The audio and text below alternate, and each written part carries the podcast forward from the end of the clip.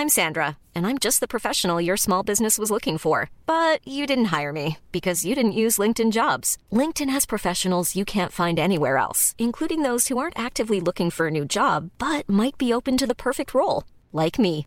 In a given month, over 70% of LinkedIn users don't visit other leading job sites. So if you're not looking on LinkedIn, you'll miss out on great candidates like Sandra. Start hiring professionals like a professional. Post your free job on linkedin.com/people today. Bonsoir et bienvenue dans le podcast Culture PG du lundi 10 avril 2023.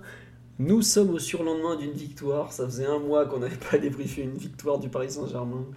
Euh, victoire des Parisiens donc sur la pelouse de Nice, pour ceux qui n'ont pas suivi. Cela va être un des, enfin, le thème principal du soir et ensuite on fera une deuxième partie sur le choc PSG Lens de samedi prochain qui est possiblement le match le plus décisif dans la course au titre, même probablement vu le classement actuel. On va donc d'abord revenir sur PSG Nice, euh, enfin Nice PSG plus exactement. On est 4 comme toutes les, tous les lundis soirs. En, thé- en théorie, parce qu'on a fait du 6, du 15, du 2. On a un peu tout fait, mais normalement on est 4. Et nous avons le grand retour de Mathieu qui, après cette victoire, s'est dit Allez, je vais retrouver du temps finalement. C'est ça Mathieu? C'est un peu ça, salut à tous. Euh, Ça va, tu as passé un bon week-end? Tu... Le Ouais, il a samedi, fait du bien. Il a fait du bien celui-là. Un peu bivalent le samedi. Euh, La Juve qui perdait à la Lazio pendant que le PSG gagnait, c'était compliqué là. Ouais, mais le PSG a eu plus besoin de cette victoire, je pense. Bon, très bien. On nous demande, euh, normalement, est-ce que Titi est là aussi? Bonsoir Titi. Bonsoir à tous. Est-ce que tu as survécu à ton voyage dans le Rhône, me demande-t-on sur le live? Tout s'est très bien passé. Très Merci, bien. Voilà. merci les Il amis. y a des gens qui suivent ça de près et tout. euh. Est-ce que tu as fini de poser sur Instagram, Titi? C'est très important. J'ai fini aussi, tout va bien. Très bien. Bon, et normalement, Omar aussi est là. Bonsoir Omar. Bonsoir à tous. Voilà. Euh, donc bonsoir à tous sur le live, vous êtes déjà là, ça fait très plaisir de vous retrouver comme tous les lundis. Euh, et oh là, il y a déjà deux subbers, merci à Enfin Voilà Quoi et à Roger AA, qui sont donc nos deux subbers du soir pour l'instant. On nous dit Galette coach de l'année, gagner avec le triangle des pyramides au milieu, faut le faire, quel technicien. Écoutez, je pense qu'on sera peut-être un peu moins dur avec Galette que ce que les amis niçois euh, l'ont été samedi soir, mais bon. On va attaquer en tout cas sur cette euh, victoire parisienne. But de donc Lionel Messi à la 26e de tête. Et but de Sergio Ramos à la je sais plus combien je ne vais pas vous mentir, parce que j'ai complètement zappé à quelle minute c'était marqué. 76e. Donc passe décisive de Messi et passe décisive de, de Nuno Mendes sur le, le premier but. Euh, bah, comme l'a dit Mathieu, une victoire qui était euh, très très très nécessaire pour le Paris Saint-Germain, une semaine compliquée, le lendemain de, enfin, post-déroute contre Lyon, histoire d'en rajouter encore une couche, Kylian Mbappé qui nous fait un caca nerveux pour une campagne d'abonnement où, oh là là, il est mis en premier plan, c'est terrible. C'est vrai que c'est pas du tout le, joueur numéro un du club, mais bref, on s'est présenté à Nice. euh, Ça sentait quand même pas très très bon avant la rencontre. Euh, moi, j'étais pas spécialement euh, convaincu. Après, je me disais ce que je me disais aussi avant les derniers matchs, à savoir si on ouvre le score, en théorie, ça pourra à peu près le faire, ou au moins aller chercher un point, histoire de d'avoir toujours un, un petit confort, un petit matelas de sécurité au classement. Et finalement, je trouve que le début de match est plutôt bon, euh, plutôt correct, on va dire, peut-être pas bon, mais correct, avec une équipe de Nice exactement comme je l'attendais, à savoir euh, attentiste au possible, qui est un peu une caractéristique de cette équipe depuis maintenant des années. On a vu qu'à l'extérieur, ça leur a souvent rapporté des points. Ils sont quand même allés gagner à Marseille, ils sont allés gagner à Lens aussi. Donc voilà. Mais ben, on voit que c'est une équipe qui, globalement, n'est pas encore mûre dans sa façon d'attaquer. Ou en tout cas, qui sait pas forcément prendre un match à sa main. On a quelques occasions, on a euh, fait pas un super début de match, mais je trouve que c'est assez logique qu'on ouvre le score malgré tout. Il y avait déjà eu l'alerte, la tête de Danilo sur le poteau. On voit que Nuno Mendes commençait à comprendre que côté gauche, bah, il avait un tout jeune joueur face à lui. Et, malheureusement pour eux, bah, tu peux pas envoyer n'importe qui contre Nuno Mendes en 2023. hein. Donc ils ont fait ce qu'ils pouvaient, mais à partir du moment où Nuno a commencé à monter en régime, on, y avait on a vu qu'il y avait de la place. Arrive, la, mi-temps, première, plutôt bonne dans l'ensemble, on concède pratiquement rien, jusqu'au moment où on fait n'importe quoi avant la mi-temps, mauvaise relance, ballon rendu, transition offerte, et alors là, l'homme en photo, Gigio Donnarumma, a décidé que non, Nicolas Pepe n'allait pas marquer, non, Terem Moffi n'allait pas marquer. Mais euh, ça, c'est que la première mi-temps, le début de seconde période. Et franchement, encore une fois, mais catastrophique. Enfin, combien de fois ah, Déjà avec Pochettino, on le disait, début de seconde mi-temps, mais il y, a tout à jeter, quoi. Euh, nice a bien compris qu'il fallait donner la balle à Kefren Turam et le laisser avancer, vu qu'absolument personne est en mesure de l'arrêter côté Paris Saint-Germain, parce qu'on n'a pas un récupérateur qui tient la route, on n'a pas un milieu de terrain globalement qui tient la route. Euh, le début, le premier quart d'heure de la seconde période est vraiment très très pénible, je trouve. Après, Paris reprend un peu la maîtrise, tente d'allonger les temps de jeu pour casser un peu la furia niçoise et ça paye un peu. Il y a évidemment cette tête extraordinaire, non, cette reprise de Dante qui fait euh, barre, poteau et à un millimètre près nous sauve les miches. Mais bon, toujours est-il que côté niçois, quand t'as pas d'occasion, il faut éviter de prendre le deuxième. Et ça leur a un peu pendionné parce que si je me trompe pas, c'est après la frappe de Fabian Ruiz? Non, la frappe de Fabian Ruiz est dangereuse, mais c'est après le presque contre son camp de Dante qu'on marque. Donc le PSG avait quand même des trois occasions en contre. Et une fois que le deuxième but est mis, bah, le, plus dur est fait. D'ailleurs, on le voit, Nuno Mendes arrête de prendre un risque et il sort du terrain. Côté parisien, on tente d'allonger les possessions le plus possible, même si Nice va encore pousser un petit peu. Mais au final, euh, une rencontre euh, bien meilleure que celle contre Lyon, évidemment pas totalement rassurante de par la qualité d'occasion, le, pas la qualité, pardon, la quantité d'occasions concédées. Je pense euh, Galtier dit quelque chose d'assez intéressant quand il dit que le PSG a défendu de façon assez intelligente, notamment en évitant les fautes. Je suis pas totalement euh, d'accord avec lui, mais je le rejoins en partie sur un point parce que autant on n'a pas été trop mauvais pour défendre ensemble, autant sur les coups de périté on a été franchement catastrophique. Sur corner, je crois qu'il y a quatre occasions niçoises qui sont sur des corners. C'est pas normal à ce niveau-là quand même. Donc pas un très grand match. Euh, on me dit le contenu m'a déçu. Moi, j'entendais vraiment pas grand chose en termes de contenu. Il y a la vraie satisfaction d'avoir enfin un rebond à l'extérieur qui plus est. Alors Nice, c'est pas une très bonne équipe à domicile. Hein. Avant le match, si vous aviez regardé, Nice était 11e à domicile par exemple. Et sachant qu'ils sont que 8e du classement. Voilà, comme on dit sur live, rencontre correcte dans l'engagement et l'investissement. C'est un peu de ça. Le plan de jeu était pas ouf. Quoique je suis pas totalement d'accord parce que le PSG a très bien utilisé les côtés niçois qui sont un peu le point faible niçois. Euh, Franchement, pour un match de la 30e journée où tu te rends là-bas avec euh, encore, je sais pas combien, 6, 5, 6 absents et 3 ou 4 titulaires en moins, bon, bah, on prend. Euh, c'était pas génial, mais avant de recevoir Lens, le principal c'était de garder ses 6 points d'avance. Donc bah, c'est un samedi soir, euh, pas parfait, mais qui fera l'affaire à cet instant de la saison et dans une course au titre où Paris n'a pas beaucoup beaucoup de marge. Mathieu, Titi, Omar, je vous laisse compléter ce pouls du match où, pour une fois, je suis pas parti trop dans tous les sens, mais euh, plutôt positif sans être euh, très loin d'être dithyrambique, on va dire. Qui veut enchaîner? Euh, Mathieu, peut-être comme d'habitude. Vas-y, Mathieu. Non, je vais, rebondir sur là où tu avais terminé ton, ton propos. c'est vrai que pour le PSG, sur cette fin de saison, tu n'attends pas qu'on révolutionne le football, hein, produisent un jeu qui soit particulièrement en balance. Ce qu'il faut, c'est assurer le minimum qui est le, titre. Euh, et donc, euh, ça doit passer par des prestations qui sont, qui sont plus sérieuses que celles qu'on a pu faire sur les matchs précédents. Mais tu ne peux pas avoir des, exigences qui soient trop élevées euh, vu l'état de l'équipe, les absents et ce qu'a montré globalement le club depuis, depuis des semaines. Ça reste un club en convalescence à, à bien des niveaux, une équipe en convalescence à bien des niveaux. Sur le, match, je trouvais qu'il commençait un peu comme celui face à Lyon, c'est-à-dire 10 très bonnes premières minutes, euh, où tu es vraiment dans le camp adverse, où tu as quasiment la totalité de la possession, les récupérations sont assez hautes. En face, tu as une équipe qui est aussi assez, euh, assez conservatrice, qui a un peu la même approche que, que Lyon en début de match la semaine dernière également, qui te laisse plutôt le ballon et tu es dans leur camp. Et peut-être la différence, c'est que tu prends un peu plus d'initiative au niveau des frappes de loin.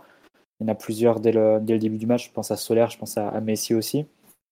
Et euh, c'est un match qui démarre plutôt bien avant de se rééquilibrer un peu. Et côté PSG, euh, rapidement, la, sensation, ça, a été que ça passerait surtout sur le côté de Nuno Mendes, comme tu l'as évoqué. C'est lui qui était en mesure de faire les principales différences euh, sur le plan individuel, même s'il les a pas toujours bien, bien conclus. Parce que les centres étaient interceptés, parce que voilà, il s'est trompé parfois dans le, dernier geste, mais c'était lui qui était en mesure de faire les, les principales différences sur le plan offensif côté parisien.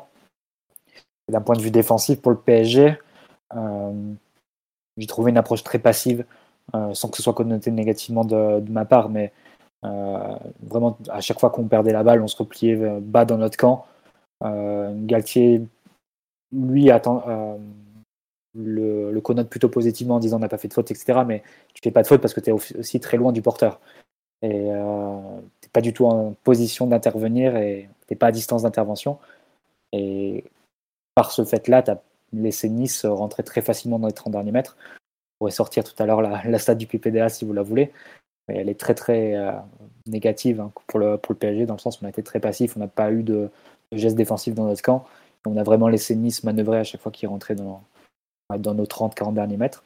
Ça a donné des situations où on a pu se mettre en danger, notamment quand Thuram prenait la balle pour, pour accélérer balle au pied, parce que là, comme tu l'as dit aussi, Philo, il n'y avait pas de, d'opposition de notre part et c'était très Ah bah. facile. hein. C'était comme, comme dans du beurre hein, pour lui. C'était Moïse qui ouvre la mer rouge. hein. à chaque fois qu'il prenait la balle, tout, tout s'ouvrait, hein, putain. Mais en fait, il- Thuram n'avait même pas besoin de faire ses, ses percées de 30 mètres pour, euh, pour que Nice puisse avancer.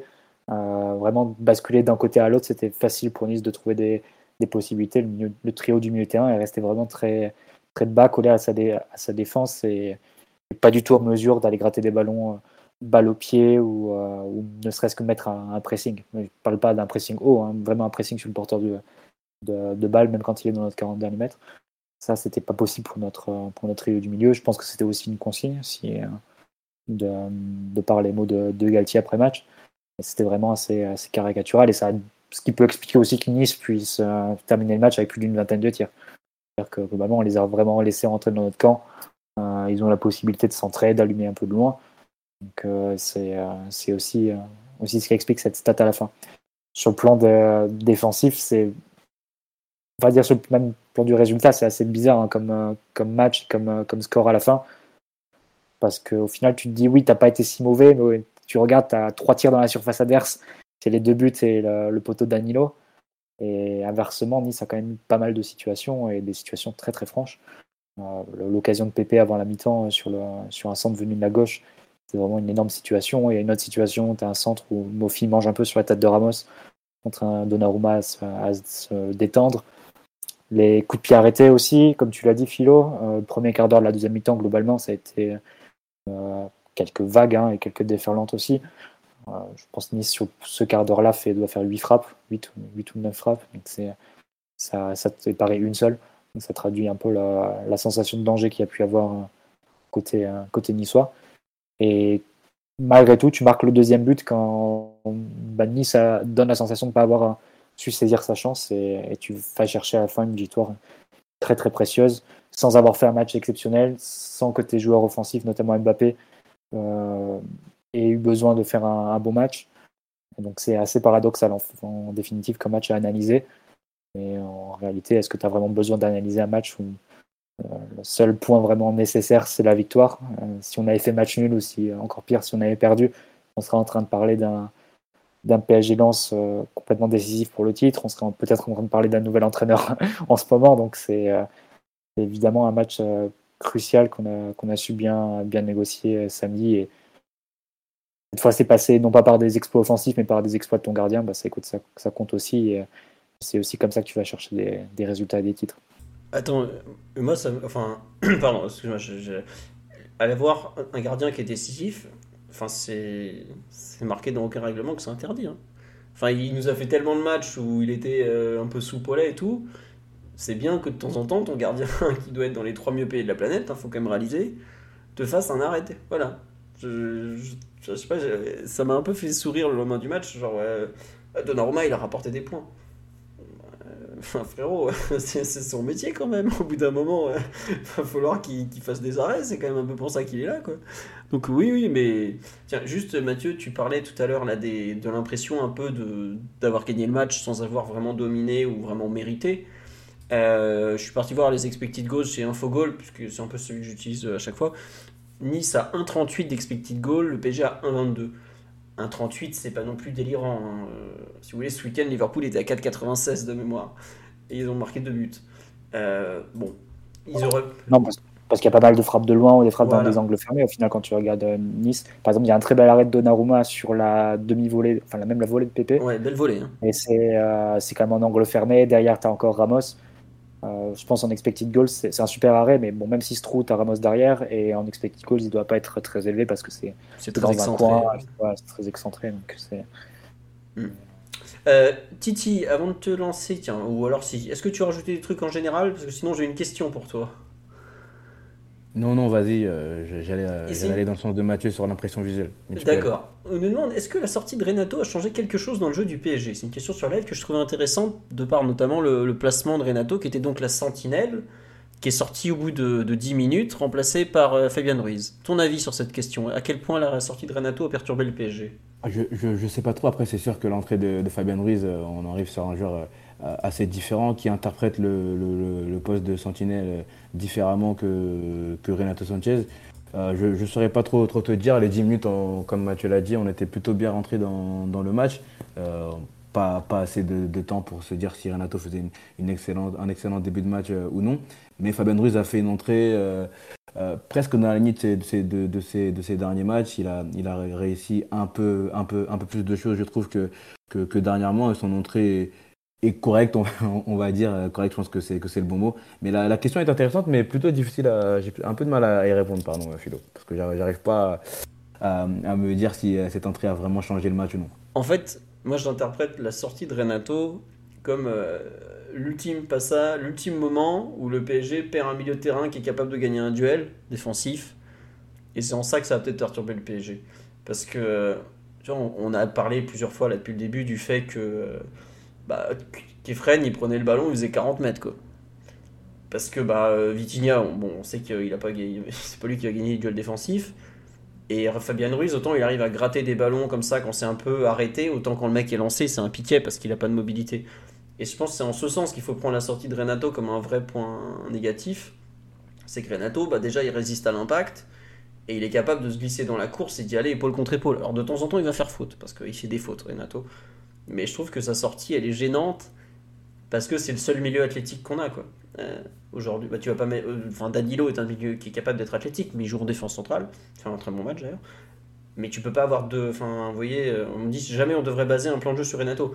Je suis totalement d'accord. Et est-ce que c'était un transfert à faire, ça vu son antécédent Enfin bref, c'est- c'est c'est un débat avec tous les joueurs fragiles, c'est un, c'est un débat permanent. Et c'est comme ça, c'est la nature du joueur. Mais aujourd'hui, au coup d'envoi, il était apte. Il sortait d'une titularisation contre Lyon où c'était le meilleur parisien.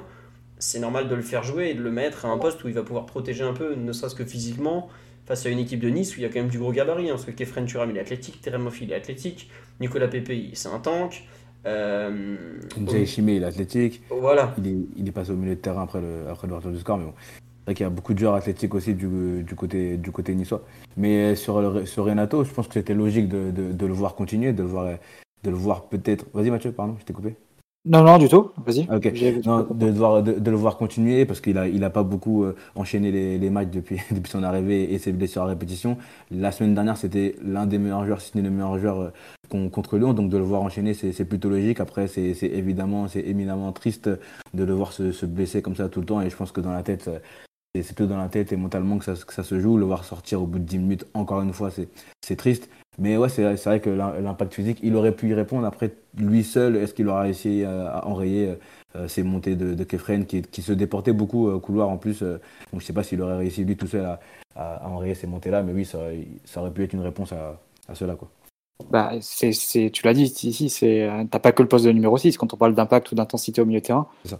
Après, ça commence peut-être par les relayeurs aussi. Et quand tu vois, euh, Bay- Abibay a fait la remarque durant le match, euh, Vitinha qui arrive avec 3 secondes de retard sur le, sur le porteur, euh, qui a tout le temps ensuite de se retourner, de mettre dans le sens du jeu, d'orienter. J'ai envie de lui dire, euh, comme Hervé Renard, il se dit ce pressing. Et c'est pas, pas ça, hein, le pressing. Et tu vois qu'il y a un manque d'intensité qui est, enfin, qui est criant sur les postes de relayeurs et tu laisses vraiment euh, l'adversaire manœuvrer trop trop à sa main et après c'était sans doute il y a une part qui était sans doute voulue hein, de, de limiter les de- parce que forcément quand tu fais sortir un relayeur tu ouvres des, espaces dans le dos et donc tu as la possibilité de te découvrir un peu mais peut-être qu'il y avait aussi y a aussi un équilibre à trouver entre on va dire que le jouer bas et protéger sa défense c'est pas non plus incompatible avec le fait de sortir et, cadrer le porteur quand il quand il, a le ballon Tout à fait. Omar, qu'on n'a pas entendu jusque-là, je veux bien. On nous dit Mathieu ne cite pas Big Bang. Il a certaines lubies, mais c'est pas non plus. Enfin, ça reste un entraîneur en- d'une équipe euh, faussement non professionnelle. Donc, Red Star est quand même un club pro. Il, il sait quand même voir quand un pressing est dégueulasse et ça, cre- ça crevait les yeux dans ce cas-là. Omar, je veux bien ton, ton, avis général sur tout ce qu'on a dit jusque-là. Peut-être un petit retour sur, sur justement ce, ce, changement rapide côté PG avec la sortie de Renato. Euh, je, on, veut tes paroles, Omar. Régale-nous. Ah, sur, euh, sur le match, moi, c'est une approche que j'appelais de mes voeux et qui, pour le coup, m'a, à vrai dire, ravi. Parce que je pense pas qu'on ait trop les moyens d'autre chose en ce moment à savoir se concentrer sur, euh, sur le regroupement défensif pour créer une espèce de, densité dans l'axe du but. C'est ce qu'on a, c'est ce qu'on a beaucoup fait. Euh, avec un, succès, euh, en tout cas en matière comptable, qui est hyper, hyper important parce que ben, vu, vu ce qui s'est passé dans les deux, dans, la journée de dimanche, ben, c'est un résultat hyper favorable. pas trop compter sur la manière et je pense qu'il ne faut pas trop y compter jusqu'à fin de saison, tant il y a des disparités euh, entre les, états de forme, euh, les états, je pense, psychiques et, la connexion qui ne, apparemment ne s'est pas faite entre le staff et le staff et l'effectif. Donc, euh, il va falloir s'attendre à beaucoup plus de matchs comme, comme celui-ci, où, mine de rien, il y a eu une espèce de vraie solidarité défensive et cette volonté de ne pas encaisser avec des joueurs ben, qui ont beaucoup de limites, ben, vous en parliez tout à l'heure, pour un petit peu griser les zones, ben, courir à un rythme plus élevé que, celui qu'on connaît. Donc c'est un, un, résultat qui n'est pas neutre parce qu'il y a quand même eu des... Nice n'a pas vraiment eu de, vrai temps fort. Et il y a eu des moments où ils ont vraiment été beaucoup à leurs mains avec une facilité déconcertante à s'approcher de nos 30 derniers mètres et à, aussi conclure par des tirs. Ah bah, c'est ce qui a aussi mis beaucoup de confiance en Donnarumma et lui a permis de briller. Donc, euh, trois points qui sont, qui sont vitaux dans un stade qui, mine de rien, n'est jamais, n'est jamais facile, avec des profils de joueurs opposés aux nôtres. Vraiment, euh, il y, a, des joueurs qui font très modernes et d'autres très anachroniques. Autant te dire que Kefren Turam ressemble plus aux joueurs du futur que ceux qu'on peut présenter. Mais euh, ça n'a pas, pas fait de, de différence, euh, je dirais, totalement définitive. Et c'est, c'est à mettre au crédit aussi des, des, joueurs un petit peu plus expérimentés côté PSG. Et on en parlera peut-être dans les perfs individuels, mais je pense que Messi et Ramos sont, sont deux acteurs euh, un peu fondamentaux de ce résultat, au-delà même qu'ils aient eu un impact euh, ben, sur les deux buts. Je trouve que de manière comportementale et dans l'interprétation, dans les deux zones, ils ont eu des, des rôles prépondérants sur ce sur ça. Et euh, pour ta deuxième partie de question, hmm, je pense pas que la sortie de Renato ait, eu un vrai impact parce que j'ai, moi j'ai eu la sensation qu'il a démarré ce match en étant déjà diminué. Euh, il y avait peu de rythme, beaucoup de courses latérales dans ce qu'il faisait et peu de, choix vers l'avant. Donc en réalité, euh, si, c'est ça l'interprétation du rôle, euh, c'est pas l'interprétation pardon du rôle qu'on a Renato d'habitude. Donc bah, Fabienne a bien, enfin, bien endossé le costume si c'était c'était ça l'idée du, staff derrière aujourd'hui, du staff samedi autour du rôle de 6. Très bien. Non mais c'est marrant ce que tu dis. Enfin c'est marrant. La réflexion sur Ramos et Messi. Je me la suis faite aussi un peu pendant le match. Parce qu'effectivement, comme tu dis, ils ont, un, rôle vraiment euh, décisif. Et en fait, il y avait un côté. Euh, bon, le PSG a un peu explosé en vol après le match contre Lyon. Grosse pression sur Galtier. Tout, normal, euh, l'entraîneur qui a deux doigts de perdre le titre au Paris Saint-Germain avec un effectif pareil, c'est ridicule. Mais il y avait un côté, en fait, je trouve samedi. Bah, où sont les leaders en fait? Bon, il n'y en a pas au milieu de terrain, mais ça on le sait. Mais dans ce qu'ont réussi à faire Ramos et Messi, Ramos qui revenait de blessure, qui joue contre un Mofi qui en théorie euh, a de quoi le secouer, et Messi qui vient de faire deux matchs. Euh, bon, alors euh, certes, les algorithmes de SofaScore arrivent à lui trouver des bonnes notes, mais les téléspectateurs se rendent bien compte que c'était une horreur absolue. Et là, quelque part, tes deux vieux grognards qui ont absolument tout gagné, parce qu'il faut quand même le dire, hein.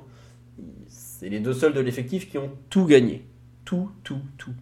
Vraiment tout. Ils ont tout fait dans leur carrière. Et je trouve que c'est pas non plus anodin que ce soit ces deux mecs-là qui, quelque part, te portent un peu sur la pelouse de Nice. Alors évidemment, il y a Donnarumma dans les buts qui est important, mais c'est marrant comme. En fait, ça, m'a un peu rappelé ce qu'on avait vu de Ramos à, Munich, que c'était un peu le seul qui voulait pas mourir euh, alors qu'on était en train de, se faire sortir. C'était ça, en avait les deux pieds dans la tombe comme tous les ans. On attendait, allez, voilà, c'est bon, faut, faut sortir, messieurs. Et c'était un peu le seul qui semblait euh, non résigné, quoi. Et là, c'est pareil, il y a un peu un petit côté PSG qui est en train de couler, et t'as ces deux vieux qui, te maintiennent un peu le, le navire à flot. Et euh, bon, alors il y en a d'autres qui ont fait un bon match, hein, euh, savoir. Euh, je vais pas tous les citer, mais je bien bah, Mendes un bon match, même Marquinhos ou Danilo font un bon match.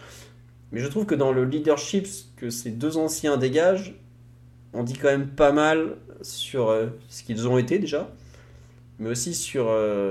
ils sont en fin de contrat dans quelques mois il y a des gens au Paris Saint-Germain qui vont devoir faire beaucoup plus. Hein, parce que c'est pas normal que ça soit un mec de 36 ans avec euh, le mollet, les adducteurs, je sais pas quoi en vrac, et un qu'on a 35 euh, qui était au fond du trou et qui euh, visiblement est même pas content d'être là. Bah, c'est bien pour cette saison, mais c'est un peu inquiétant sur le reste en fait. C'est un peu comme quand je vois Messi qui se retrouve à distribuer le jeu en permanence alors qu'il y a quand même trois milieux de terrain qui sont censés savoir faire une passe vers l'avant. Les enfants, au bout d'un moment, il va falloir assumer des responsabilités. Il hein. ne faut pas toujours se cacher. Hein. Enfin, je sais que par exemple, on a beaucoup tapé sur Marquinhos depuis des années hein, parce que bah, il n'y a plus forcément Thiago Silva euh, pour le protéger, entre autres. Mais je trouve que les manques qui apparaissent au moment où certains qui sont très vieux, qui sont proches de la porte, entre guillemets, se révèle et assume encore et encore, c'est pas, c'est pas super, super sûr. On me dit Mbappé, mais il n'y a, pas, y a pas que Mbappé. Enfin, Mbappé est dans une phase vraiment pas bonne du tout. Mais comme tu dis, ça date pas d'aujourd'hui, le groupe manque de caractère. Ouais, je trouve qu'il y a un peu de ça. Euh, on fait, on fait, on, gagne à Nice, c'est très bien, c'est une victoire importante. Mais je suis pas très rassuré sur le, le caractère et, le, et la moelle, on va dire, de certains joueurs après un match pareil. Quoi. Alors, certains seront là. Hein. Nuno Mendes, euh, on voit qu'il déteste la défaite, euh, qu'il est là pour gagner, tout ça, tout ça, quoi. Mais d'autres, je. Je sais pas, vous avez ressenti ça devant votre télé, euh, Mathieu, Titi Bon, Omar, tu en as un peu parlé indirectement déjà. Mathieu et Titi, je veux bien votre avis un peu sur ce, feeling par rapport aux deux vieux qui prennent un peu les choses en main, non? Là, je suis. Ah bah. Vas-y, Titi, vas-y, vas-y. Là, je suis, totalement d'accord. Je suis totalement d'accord.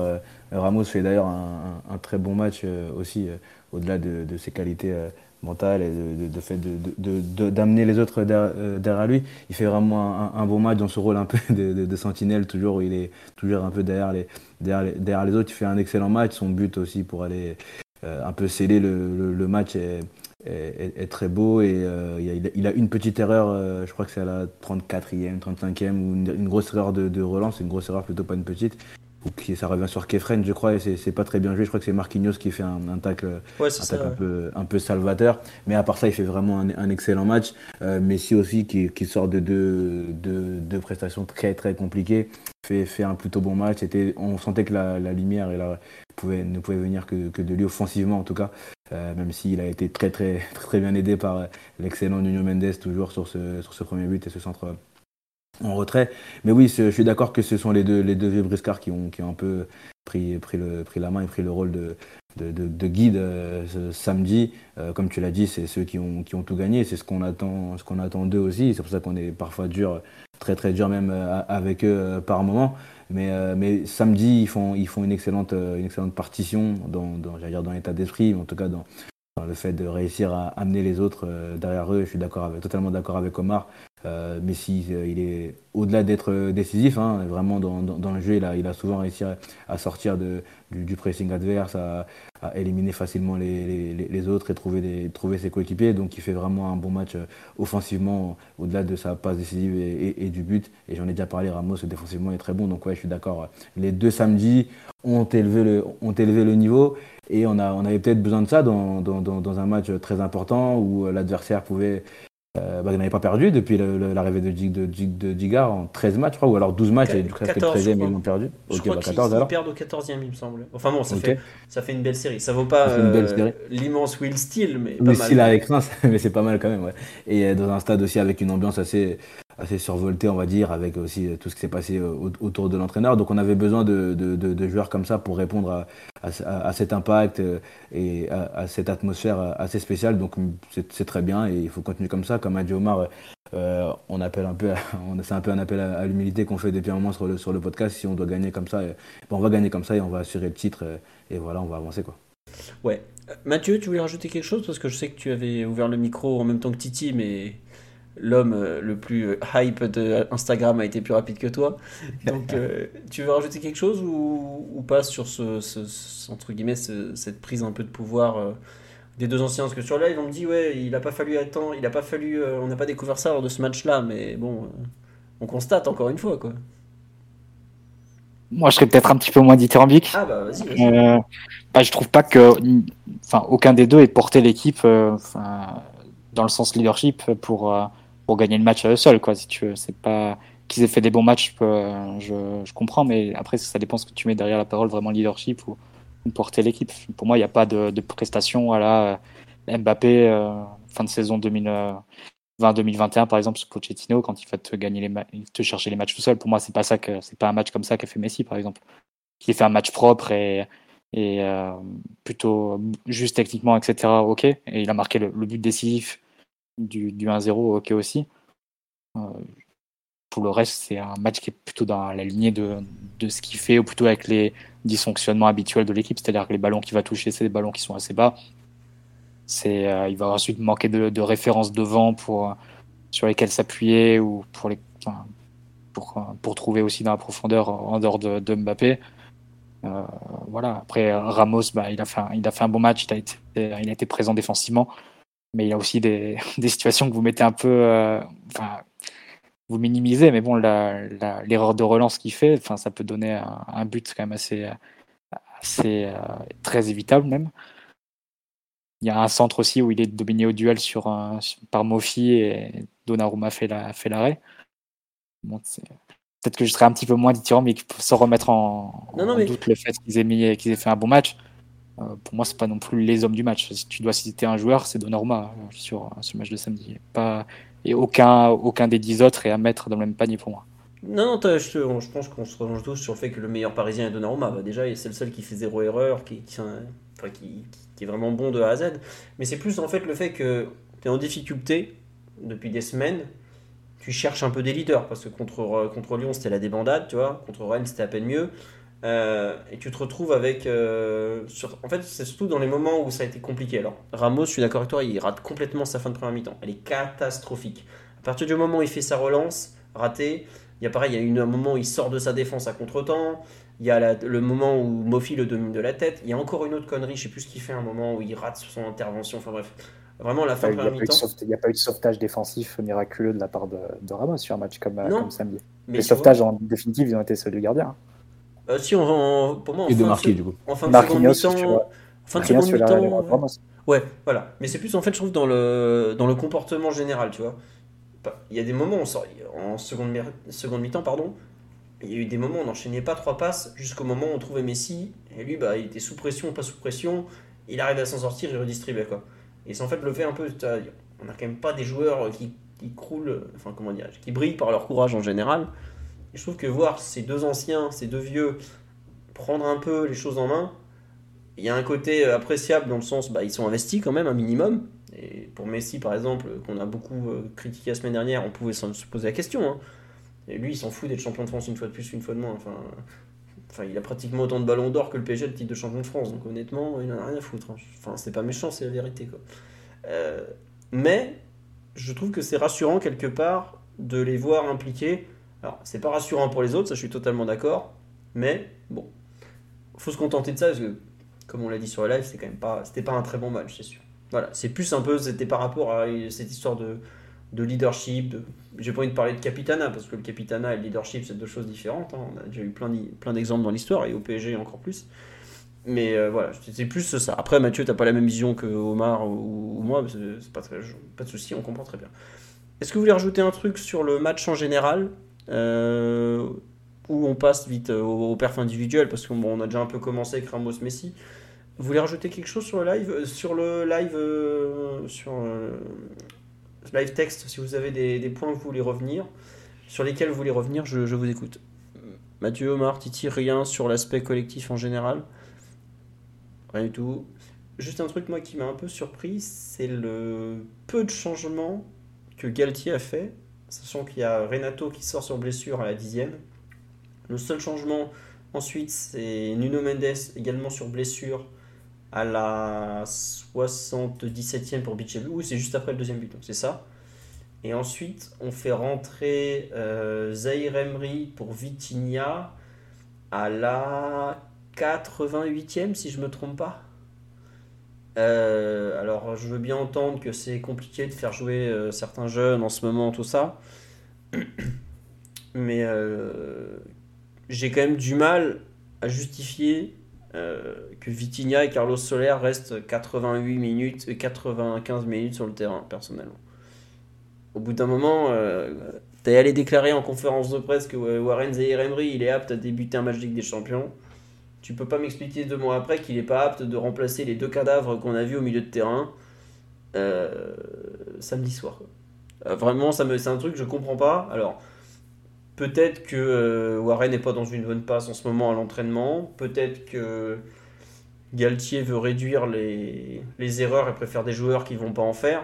Ouais, ouais, voilà. Bon, cool. Mais ils font pas d'erreurs, mais ils font rien avec le ballon. Ils, ils, perdent, ils font rien sans. Euh bon voilà quoi. Enfin je vraiment ça, me dépasse. Euh, je comprends qu'il touche pas à sa défense, je comprends qu'il touche pas ses deux latéraux, ses deux attaquants, tout ça. Mais son milieu de terrain qui est pas très fonctionnel, euh, on peut attendre, on peut, on peut éventuellement s'activer avant la 88e minute. Et par exemple, je lui jette pas la pierre d'avoir remplacé Renato Sanchez par Fabien Ruiz, parce qu'effectivement, je pense que des, des, milieux à disposition, c'était Ruiz le plus à même de reprendre le poste. Mais que Solaire et Vitinha fasse 88 et 90 minutes. Moi, je, je, bon, enfin, je suis pas dans le groupe, je sais pas ce qu'ils se disent, je sais pas à quel point ils sont fâchés, mais euh, ça m'interpelle un peu. Après, euh, je, comprends, je comprends par exemple qu'il a attendu le deuxième but pour, pour, faire des changements, parce que son équipe à ce moment-là, voilà. Mais faire rentrer à la 88e, c'est un détail, mais voilà. Je sais pas, Omar, à un moment, tu avais ouvert le micro, tu étais peut-être pas d'accord avec moi. Je, veux bien entendre tes arguments ou, sur ce Sur le fait de. Non, non, je suis, je suis assez d'accord parce que Solaire a été vraiment. Enfin, il m'a paru en très très grande souffrance. Rythme de match pas très confortable pour lui. C'est un joueur qui est plutôt à l'aise en réalité quand il est proche de la surface.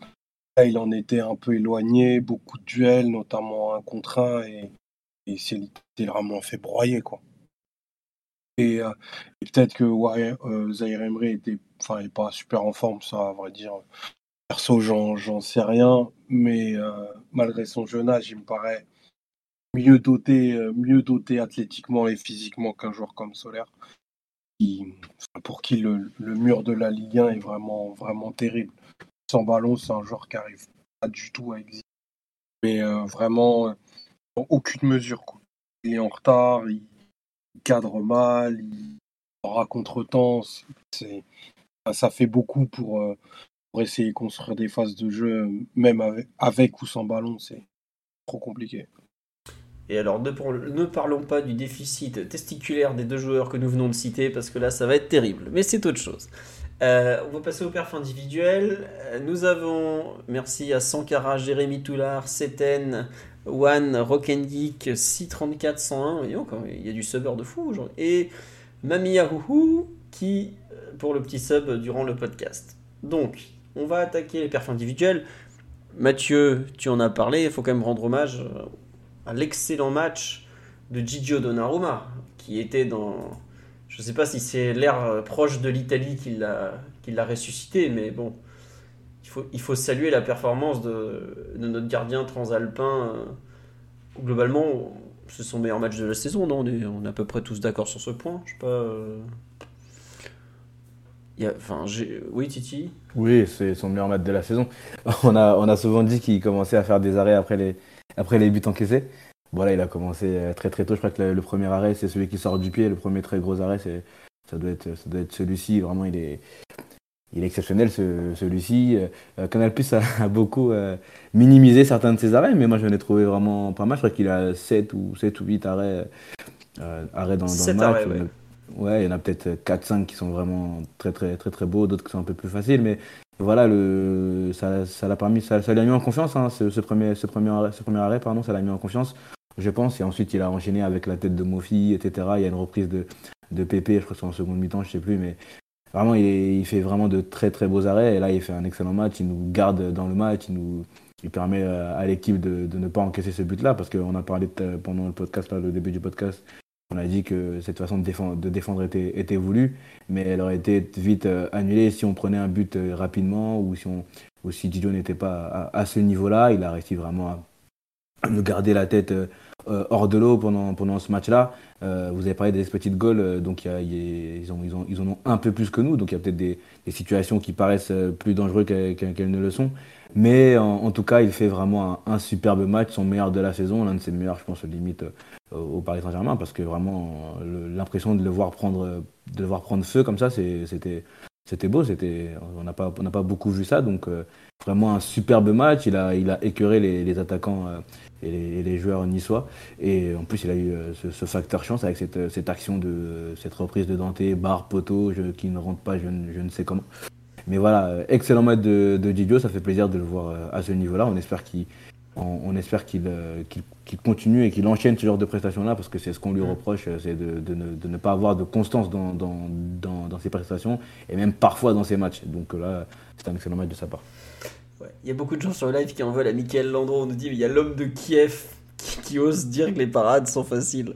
Alors pour ceux qui n'ont pas compris, euh, qui est l'homme de Kiev, c'est donc Michael Landreau, qui à l'été, à l'été, qu'est-ce que je vous raconte? Nous, nous étions au printemps 2009, nous étions en quart de finale ou demi-finale de. C'est quart et Marseille joue aussi son quart contre des, les Ukrainiens de Shakhtar. Du coup, Exactement, c'était ça, parce qu'on avait un possible PSGOM en demi-finale de l'Europa League. Et donc nous avions fait 0-0 à l'aller. Paul Le Guen qui a mis une compo plutôt défensive parce qu'on est, on est pas mal d'absents. Arrive le match retour à Kiev où Mika Landro, qui vivait une saison déjà un peu compliquée, euh, un peu ambiance euh, première saison de Kevin Trapp à, Paris, si vous voyez, ambiance euh, boulette euh, régulière. Quoi. Et Michael Andro nous a vendu le match, littéralement, en faisant n'importe quoi. Avec notamment cette sortie au point où il s'envoie le, ballon dans ses propres filets. Et donc nous avons perdu 3-0 à Kiev début avril 2009. Nous avons donc été éliminés. Et Michael Andro, depuis, est régulièrement insulté par les supporters parisiens qui ont connu cette époque. Et quand il nous sort des ouais, euh, c'est pas terrible, ceci, c'est ça, on lui dit écoute, vu ce que t'as fait au moment d'un quart de finale de Coupe d'Europe, sois gentil, mais tais-toi. Non, non, on perd bien 3-0 à Kiev, hein, je, peux vous le dire, on a pris un tarif euh, bien, bien salé. 2-0, c'est au bout de 20 minutes, puisqu'il fait deux cagades, je crois, d'entrée. Quoi. Mais bon, c'est comme ça. Euh, par contre, dans tout ce qu'il a pu dire de débile, et il y a du choix, je trouve qu'il a raison sur un point samedi soir c'est quand il dit que Donnarumma a fait des arrêts dont on savait qu'il était en mesure de faire. Il fait, sur la ligne, on est, on n'a pas découvert samedi soir qu'il était capable de d'être super fort. Ça, euh, bon, Kingsley Coman nous a dit que, bref, il n'a pas toujours été super bon sur sa ligne cette saison. Je suis d'accord, il a été un peu irrégulier, mais dans l'ensemble, on sait qu'il est très fort sur sa ligne. Mais par exemple, il a pas eu de duel un contre un à gérer, où ça c'est souvent pas terrible. Euh, il n'a pas eu des sorties aériennes à faire où il faut aller des fois à 5-10 mètres de la ligne ou de sa ligne de but. Mais il y a, en fin de match, à un moment, il sort au point sur un corner. Je pense qu'il a, il a dû sentir que valait mieux partir à la pêche que de laisser ses, défenseurs tenter de, de, gérer les 1 contre 1 défensifs. Mais euh, Bon voilà, on nous dit qu'il faudrait plutôt l'avis de Christophe Lelichon, il faudrait l'avis de Christophe Lelichon, donc l'ancien entraîneur des gardiens de Chelsea, entre autres, plutôt que celui de Landreau. Je crois qu'il a parlé aux Parisiens en fin d'après-midi et il a dit qu'il avait trouvé très bon tout ça. Mais en tout cas, dans l'excellent match de Didio, il y a effectivement le fait que euh, bah, c'est quand même des arrêts qu'il est en théorie en mesure de faire. ça n'enlève rien au fait qu'il fallait encore les faire. Je, répète, il fait un super match. Mathieu Omar, sur la question que Titi a un peu euh, posé le live aussi, euh, bon, je pense que. Est-ce que c'est son meilleur match de la saison pour vous et est-ce que c'est aussi même carrément son meilleur match au PSG je, veux bien une réponse à cette question. Mathieu, ta mémoire, qu'est-ce qu'elle te dit? C'est une bonne question. Il faudrait reprendre les, matchs un par un. Déjà, c'est assez rare à souligner parce qu'on a fait un clean sheet ce, week-end. C'est seulement le troisième de l'année en Ligue 1, depuis la reprise, j'entends, 2023. Donc euh, en 15 matchs, c'est seulement le troisième, troisième match avec Angers et Marseille où on ne prend pas de but. Donc euh, si, tu, si, tu, considères que forcément les bons matchs de Donnarumma, ça doit être des matchs où, où il n'a pas encaissé la plupart du temps, bah, forcément le choix est plus limité et tu peux faire forcément remonter le, le match qu'il a joué euh, ce week-end parmi ses meilleurs depuis qu'il est à Paris. Euh, c'est vrai que si je te coupe, juste à Marseille, je crois qu'ils ont 2,7 d'expected goals, hein. ou un truc du genre. Donc euh, c'était déjà un petit miracle. sur le live, on me cite deux matchs. Son premier Magic des Champions contre Manchester City au Parc, où c'est vrai qu'il est excellent. Et cette saison à Benfica. Hi, I'm Daniel, founder of Pretty Litter. Cats and cat owners deserve better than any old-fashioned litter. That's why I teamed up with scientists and veterinarians to create Pretty Litter. Its innovative crystal formula has superior odor control and weighs up to 80% less than clay litter. Pretty Litter even monitors health by changing colors to help detect early signs of potential illness. It's the world's smartest kitty litter. Go to prettylitter.com and use code ACAST for 20% off your first order and a free cat toy. Terms and conditions apply. See site for details. Hiring for your small business? If you're not looking for professionals on LinkedIn, you're looking in the wrong place. That's like looking for your car keys in a fish tank. LinkedIn helps you hire professionals you can't find anywhere else, even those who aren't actively searching for a new job but might be open to the perfect role. In a given month, over 70% of LinkedIn users don't even visit other leading job sites. So start looking in the right place. With LinkedIn, you can hire professionals like a professional. Post your free job on linkedin.com slash people today.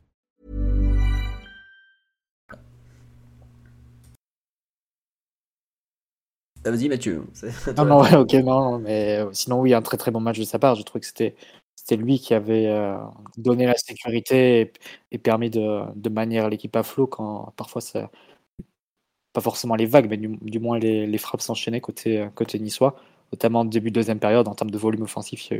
Il a, été très sollicité, même si c'était pas que des frappes difficiles. Hein. c'est ça ce qu'on peut dire Bay ou, ou c'est juste aussi. Par exemple la frappe euh, là du pied, je sais plus si c'est Ramsey en à l'entrée de la surface, bon, forcément, il se détend, bon, c'est, ça va, c'est pas, c'est pas un arrêt très difficile, mais sur des têtes décroisées ou sur euh, de Mofi ou sur corner en, début de deuxième, la volée de Pépé ou euh, quand il va boucher l'angle aussi sur Pépé sur la première réaction, ça c'est vraiment des, gros arrêts, j'ai trouvé. Donc, euh, pour moi, oui, la victoire, elle, est beaucoup pour lui et t'attends, forcément ça d'un gardien avec sa réputation et avec son, avec son talent. Donc, euh, c'est à ça que doit te servir le gardien quand, au niveau collectif et, au niveau euh, défensif, bah, tu es un peu, un peu fluctuant et tu as besoin de, certaines interventions.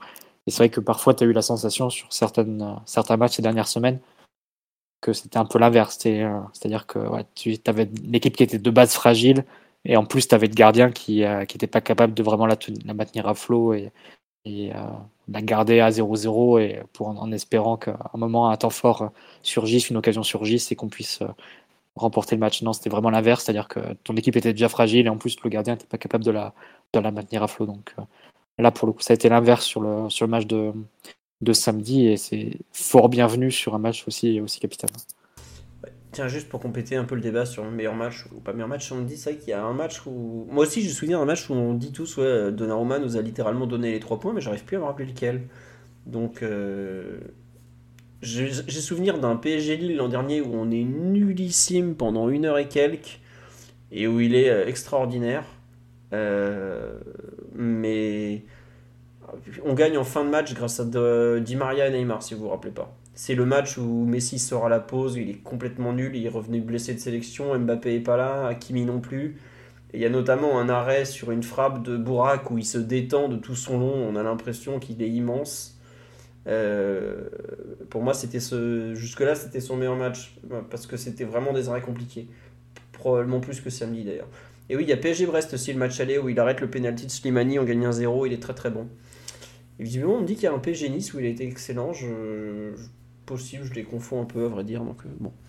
C'est bien, ça veut dire qu'il y a quand même plusieurs matchs où il a été bon, parce qu'on ne le cite pas forcément dans les satisfactions de la saison, mais si on est en mesure de donner plusieurs rencontres, c'est plutôt bon signe pour un gardien. Omar, tu veux rajouter quelque chose sur le match de Donnarumma? Et quelque chose qui t'a plu particulièrement ou, ou tu veux parler d'autre chose?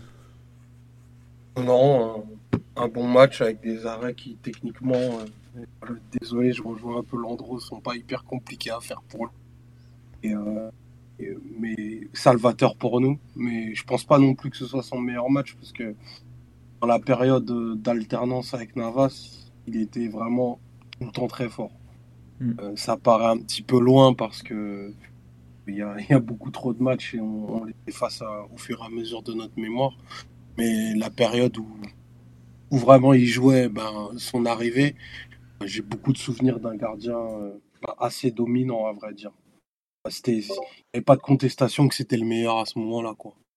Jusqu'en février de l'an dernier, c'était ce qu'on disait, hein. jusqu'au match retour face au Real d'ailleurs c'était assez la logique que, que Donnarumma passe devant Navas parce que c'était lui qui, qui encaissait mieux la concurrence alors que sur les matchs que Navas jouait, par exemple, je pense à Lens notamment, il y avait des quelques, quelques belles troades que, que Donnarumma faisait pas. Ouais, tiens, question sur live à propos de, de Donnarumma et on lui demande est-ce que l'entraîneur des gardiens est toujours Spinelli, Gianluca Spinelli? Oui, il est arrivé en 2018 et il est sous contrat jusqu'en juin 2023, donc jusqu'au mois de juin, et il est donc en fin de contrat. Je je suis pas sûr qu'il sera là encore l'an prochain, parce qu'on me dit est-ce que euh, Donnarumma progresserait pas sur ses points faibles avec un nouveau coach des gardiens? Peut-être, et puis surtout, euh, bon, Christophe Galtier a un peu chaud quand même. Il faut voir qui sera l'entraîneur, c'est clair. Est-ce que tu auras un entraîneur qui arrive avec son entraîneur des gardiens? Est-ce que ce sera un autre? Euh, Pochettino, par exemple, il avait un entraîneur des gardiens à lui, c'était Antonio Jiménez. Et euh, Spinelli, il était resté sous contrat, mais il avait été mis un peu, un peu à l'écart. Au placard, tu peux le dire. voilà. Ah, il était, tu le voyais sur les échauffements, il était toujours là, etc. Mais c'était plus l'entraîneur des gardiens principal. Il faudra voir quel sera, quel sera l'entraîneur. Voilà, voilà euh, question, euh, la réponse est tombée. Et oui, Simon est de passage, mais visiblement, c'est pas trop ce qu'il est venu faire. Simon, tu es là, tu veux dire bonjour quand même? Non, Simon ne veut pas vous parler. Euh, Simon maugré depuis des mois parce que Paredes est un cadavre à la Juve. Donc, euh, Oui, hein, Simon. C'est ma vie Ouais, désolé, je suis pas tout seul, mais gros, grosse force à, tous et, grosse force à tous les auditeurs, bien sûr. Allez, bisous, Simon, à tout à l'heure. Donc, l'enfant terrible vous salue avec euh, des gens en italien autour de lui et tout. Donc, formidable. Quel passage, une nouvelle fois.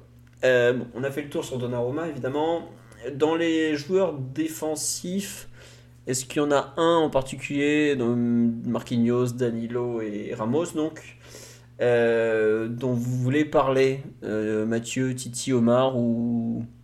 Danilo fait un bon match. Hein. Danilo bah, fait, vraiment un, bon match. On a une petite frayeur euh, sur une tête, je crois, c'est en, fin de match où il touche la, barre. C'est ça, mais sinon, offensivement, il a failli marquer sur un excellent centre de, de Nuno Mendes en première mi-temps et défensivement vraiment il a, il a été bon, il a une présence, un impact physique euh, très très bon, intéressant. Il a, on, a, on a peu vu les problèmes dont on lui avait, euh, dont on avait parlé euh, pour lui sur les derniers matchs avec les, appels en profondeur, etc. Effectivement, c'était un, type d'attaquant différent qu'il avait, qu'il avait, qu'il avait affronté. Donc, il a eu peut-être un peu, un peu moins de difficultés euh, sur ce point-là. Mais il fait vraiment un excellent match. C'est un bon rebond pour lui parce que les derniers matchs étaient, très difficiles hein, euh, pour lui avec euh, des, charnières différentes et sans doute pas dans les meilleures dispositions possibles pour lui. Mais vraiment, là, il fait un beau match dans la charnière titulaire de la fin de saison. On peut dire ça, on peut dire ça, on peut dire ça comme ça. Donc euh, vraiment excellent match de, Danilo, j'ai beaucoup aimé. Je pense que défensivement, ça a été l'un des meilleurs euh, ce, samedi soir. Je pense que personne ne va te contredire. Euh, Omar ou Mathieu, vous voulez ajouter quelque chose sur le, la, prestation de Danilo ou Titi a tout dit et on, avance un peu? Ça se bat pas, on va avancer un peu. Je pense qu'il n'y a pas grand chose à dire sur le match de Marquinhos. On a un peu parlé du match de Sergio Ramos, notamment. voilà. Euh, non, juste sur le match de Danilo, j'avoue que j'ai, quand j'ai vu la compo, que j'ai vu Danilo contre Nicolas Pepe, j'étais vraiment pas rassuré.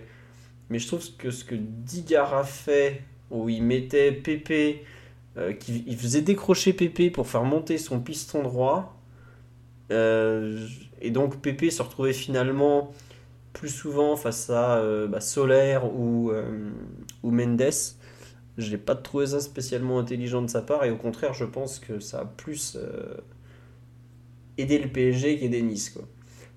Parce que Nicolas Pépé, même si sur l'aide on me dit que c'est plus Nicolas Pépé de Lille, euh, je regrette, il a quand même un certain coup de rein. Et sur 5 mètres, je suis pas sûr que Danilo euh, soit en mesure de, de l'arrêter.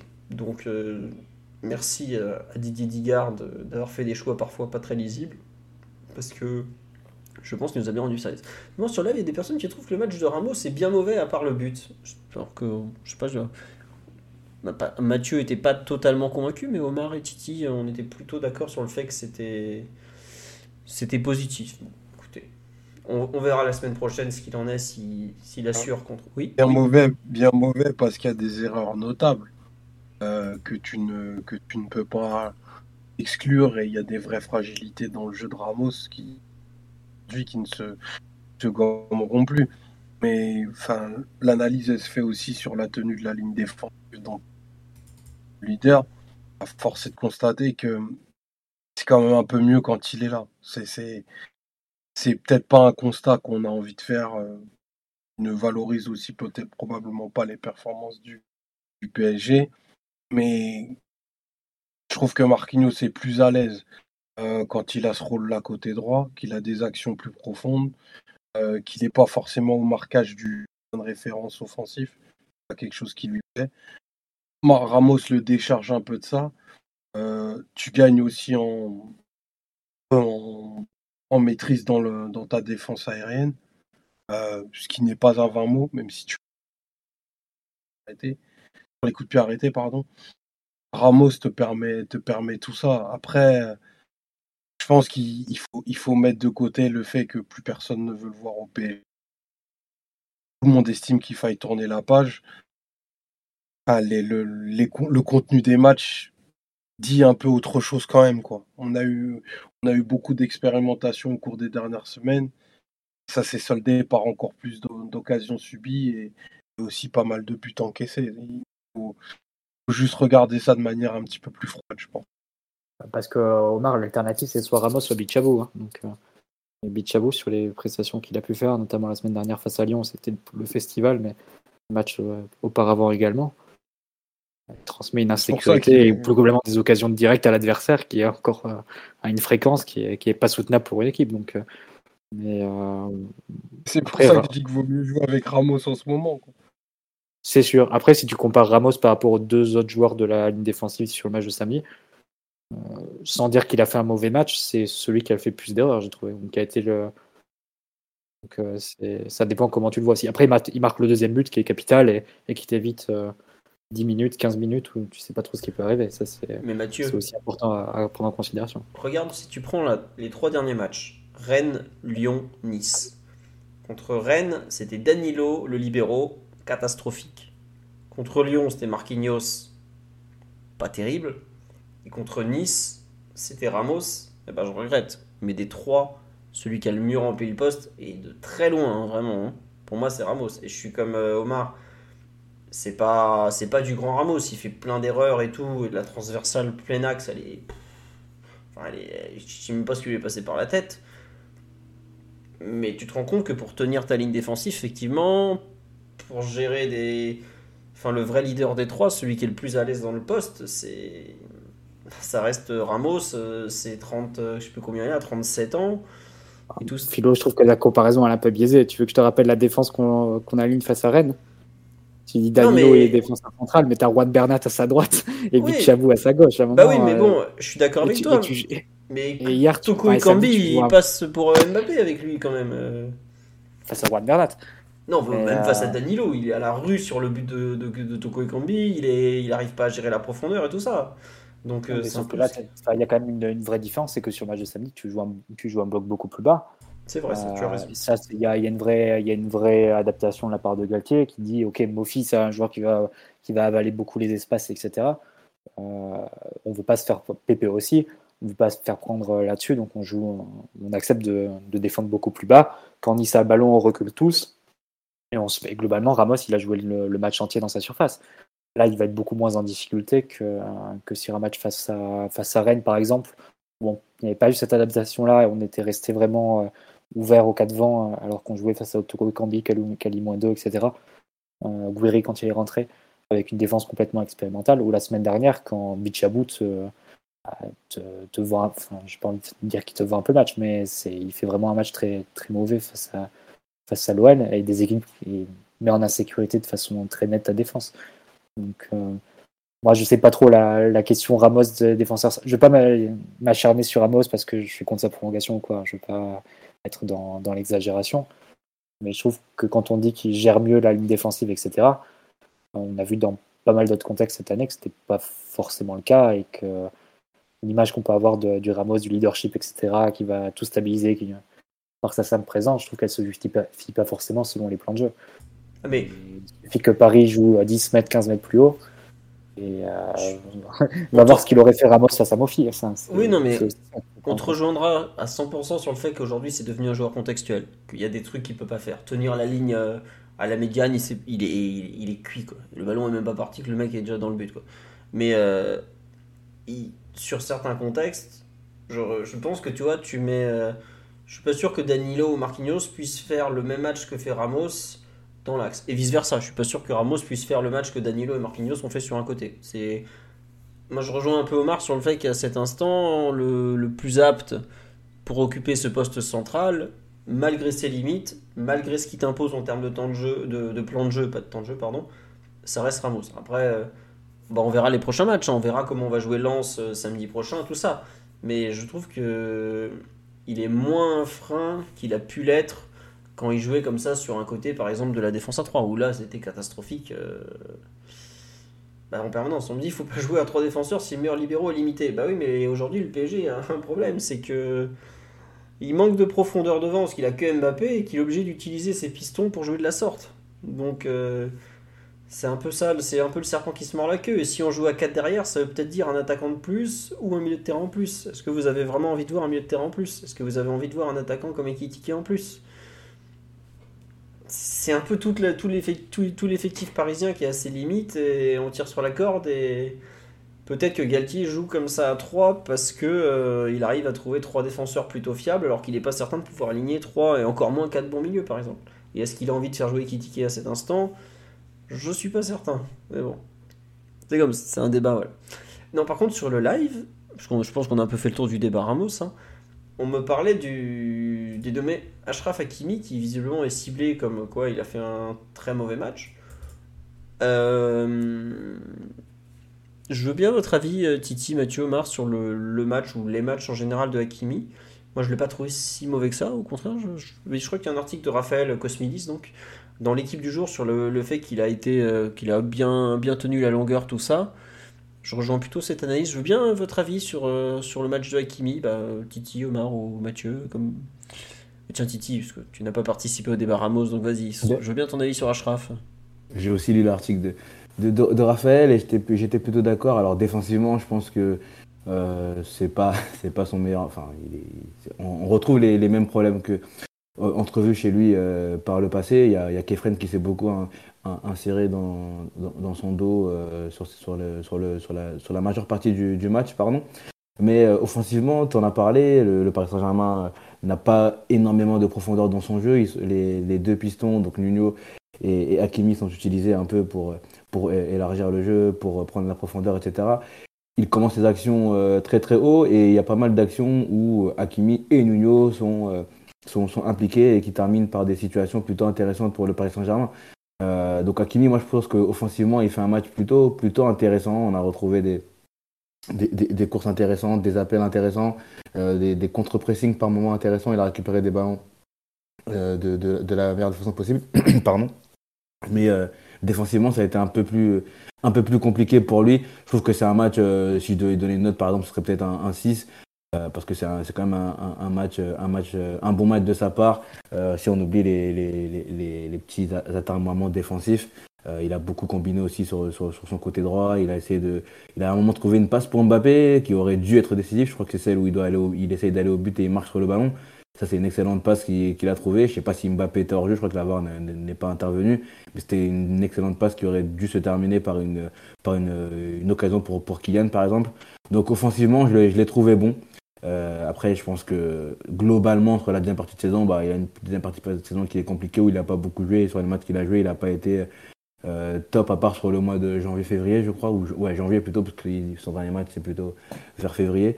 Mais sur samedi, je trouve que c'est un bon match de sa part. Quoi. Donc, euh, donc voilà, après, on parlera sans doute de, Nuno Mendes. Mais Hakimi, je ne serai pas aussi dur que les, que les personnes sur le live. D'accord, on nous dit sur le live, t'es généreux, effectivement. Euh, on nous rappelle son prix et son salaire. Bah oui, mais ça après, bon. Euh, enfin, ça fait partie du PSG. Quoi. En général, quand on parle du salaire et du, prix du joueur, c'est pas bon signe pour le joueur. Mais bon. Je sais pas, Mathieu ou Omar, si vous voulez rajouter quelque chose sur le match de Hakimi ou dans la lignée des, rencontres précédentes ou un peu mieux. Moi, je trouve un peu mieux que contre que contre Lyon notamment. Mais oui, Mathieu? Un peu mieux que contre Lyon, mais le problème de Hakimi, ça fera sans doute le lien avec le, joueur dont on parlera ensuite, mais c'est qu'il sauve beaucoup la comparaison avec Mendes, je trouve. Ça, non mais bah c'est ça. Ah, pas le même niveau d'autosuffisance des deux côtés. Exactement, surtout qu'il commence ses actions finalement au même, aux mêmes endroits, c'est-à-dire euh, très très haut, parfois, parfois très arrêté. Donc Nuno est capable de, bah, on le dit très souvent, on le dit tous les, tous les lundis, il est capable de, de créer pour lui-même et de créer ensuite pour, pour les autres. Là où Hakimi, ça va être un genre beaucoup plus, euh, qui aura beaucoup plus besoin d'arriver peut-être lancé, etc. Donc euh, c'est plus compliqué pour lui. Mais franchement, je t'assure, samedi, a, il a été plutôt, plutôt intéressant. Même dans ces, dans, ces situations-là, il a, il a parfois fait des, des, matchs beaucoup moins, beaucoup moins bons quand il avait ces, situations-là. Là, il a réussi à combiner, à trouver des, des, coéquipiers, etc. Donc euh, effectivement, il souffre énormément de la comparaison avec Nuno Mendes, qui est un joueur éminemment incroyable dans son couloir gauche. Quoi. Il y a sans doute, il y aura une réflexion pour la saison prochaine sur comment mieux équilibrer les couleurs de la part du PSG parce que Hakimi dépend plus des autres. Il a besoin de plus d'un relais. tu le vois que sur certaines situations où il prend le 1-2 avec Messi par exemple, où euh, il part en profondeur et il prend l'avantage sur son vis-à-vis, Messi arrive à lui donner. Mais c'est des situations que tu vois très très peu dans un match. Peut-être que tu la vois une fois ou deux. Je pense samedi, on l'a peut-être dû la voir une fois. Ouais, pareil, une fois ou deux, pas plus. Il me souvenir d'une fois en première mi-temps, mais reste pas, pas beaucoup plus, mais c'est quelque chose sans doute qu'il faut, qu'il faudra euh, prendre en considération même pour ton mercato. Hein, si tu veux, te séparer de Messi, si tu veux, même pour ton schéma de jeu, est-ce que qui tu fais jouer comme ça sur le poste de soit de relais droit si tu restes dans un 3-5-2, soit d'ailier droit si tu vas plus sur un 4-3-3 côté quelque chose de plus équilibré qui prenne en compte les, les qualités de, de Hakimi, ce qu'il peut ne pas ce qu'il ne peut pas faire. C'est-à-dire euh, prendre le ballon, pousser devant et, euh, et, faire la différence comme peut le faire de Mendes. Ouais, et puis pour moi surtout, tu as un besoin de, de prendre entre guillemets un relayeur droit ou un ailier droit qui, qui à ce qu'il euh, à ce qu'il est quoi. Parce que faut le dire Vitinha euh, Hakimi ça marche pas comme paire. C'est une paire dégueulasse. C'est ça marche pas. Ça sert à rien d'insister. Bon déjà Vitinha relayeur droit c'est pas la peine d'insister. Faut arrêter ça mais je trouve que la question de la complémentarité que tu poses, tu vois, Messi arrive à le faire jouer.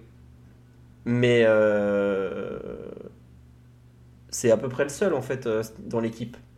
Euh, si Mbappé de temps en temps il va, il va balayer la largeur pour aller jouer avec lui, mais c'est pas en normal. de saison, il y a quelques matchs où on disait avec Fabien Ruiz. Ouais, Fabien, ouais, voilà. Euh, Quand Ruiz était relayeur droit, par exemple. d'ailleurs, c'est un truc que j'ai pas compris pourquoi Galtier n'a pas repris. Mais bon, bah, Galtier, c'est vrai que sur les précédents matchs, euh, il était. Je pense qu'il y a eu un tournoi à partir du mois de janvier, je pense. Il voulait plus de côté, enfin, d'un point de vue offensif de la partie relayeur. Il a décidé de les mettre en pied, euh, sur un pied naturel, c'est-à-dire Fabien Ruiz à nouveau à gauche et, et Vitigny à droite, alors que quand tu avais le trio qui jouait avec Verratti, bah, c'était Fabien Ruiz qui était plutôt à droite et Vitinha à gauche. Mais à ce moment-là, on disait que c'était Vitinha qui était en difficulté parce qu'il jouait sur son côté gauche. On a vu que côté droit, ça s'était pas franchement amélioré euh, pour, pour Vitinha. Donc euh, à voir quels seront les choix. Après, c'est vrai que le milieu de terrain, c'est un casse-tête et globalement, il n'y a pas eu de il a pas eu de bonne formule depuis un très très long moment. Donc euh, de très bonnes formules pour eux, mais pour l'équipe en général, parce que globalement, Messi est contraint à redescendre très bas et euh, sur les côtés, il n'y a pas de, de paire euh, naturelle qui se forme.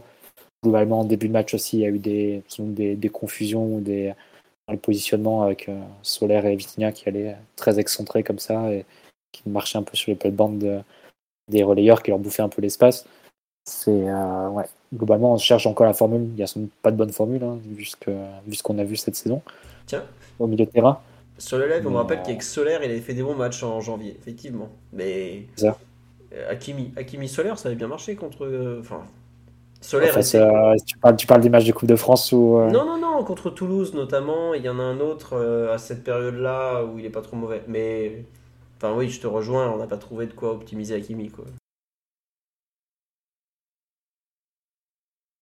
Parole là, Mathieu. non, non, c'est bon, c'est bon, j'ai fini. Ah non, pardon. Non, mais ouais, bon. On lui demande c'était qui à Dortmund et à l'Inter en relayeur l'ailier pour accompagner Hakimi? À Dortmund, il a beaucoup joué avec Sancho devant lui à droite. Et à l'Inter, c'était euh, Barella. Barella, Barella relayeur droit. Et euh, il y avait Skriniar derrière lui, donc il faudra, le revoir l'an prochain. Du coup, C'est des joueurs d'un autre niveau. Et t'avais Lukaku surtout euh, avec mm. l'Inter. Lukaku en point de référence, Eriksen à la base du jeu. Il peut être un peu dépaysé. Quoi. Après, je je pense aussi que Hakimi en ce moment joue quand même pas à 100% de ses moyens. Si vous regardez euh, samedi soir, il a un énorme strap à la cuisse encore. Quoi. on sait qu'il a tiré sur, le, sur la machine pendant la, pendant la Coupe du Monde, mais je, pense qu'il fait partie de ces joueurs qui sont revenus lessivés, euh, soit psychologiquement, enfin lui c'était plutôt une aventure heureuse hein, avec le Maroc, soit physiquement quand même. Après, c'est vrai qu'il y a toujours ces soucis extrasportifs, effectivement. Ouais, après, c'est pas que circonstanciel. On peut pas dire qu'il est juste dans une mauvaise page de 2-3 matchs, comme, euh, ou même un peu plus, comme Mbappé par exemple, et euh, ça va se remettre dans l'ordre. Globalement, c'est la deuxième saison où, euh, sans dire, sans dire qu'il a été mauvais sur les deux saisons, mais tu sens qu'il y, a pas un, y a un potentiel qui est inexploité dans sa, dans sa globalité. Donc, forcément, ça doit t'interroger. C'est un gros investissement. C'est un joueur qui peut t'apporter énormément sur le plan offensif, qui peut être une arme à, à part entière à ce niveau-là, et que tu as la sensation d'en tirer 30% en étant gentil. Donc, euh, euh, c'est aussi, euh, ça doit faire partie de la réflexion de comment tu veux organiser ton équipe pour que les joueurs que tu as payés très cher et qui sont censés avoir un, niveau qui les classe parmi les, meilleurs à leur poste aient le rendement adéquat et qui correspond. Et avec Hakimi, sur les deux ans, je pense que la conclusion, c'est qu'on n'a pas réussi à trouver la formule qui nous permette. Ouais. Non, mais tu, tu as raison, qu'on n'a pas trouvé la formule, on n'a pas su débloquer le joueur. Enfin, tu vois, on n'est pas loin de la période du mercato. Moi, je me demande à quel point le PSG serait fermé à une vente. Euh, alors, il a coûté tellement cher qu'il a un, amortissement qui est encore monstrueux, donc il faudrait le vendre à un prix délirant pour rentrer vraiment dans nos frais. Et puis, ça reste quand même la, fameuse légende du joueur arabe que veut le Qatar au, PSG. Mais est-ce que c'est. Le Kylian Saint-Germain aussi.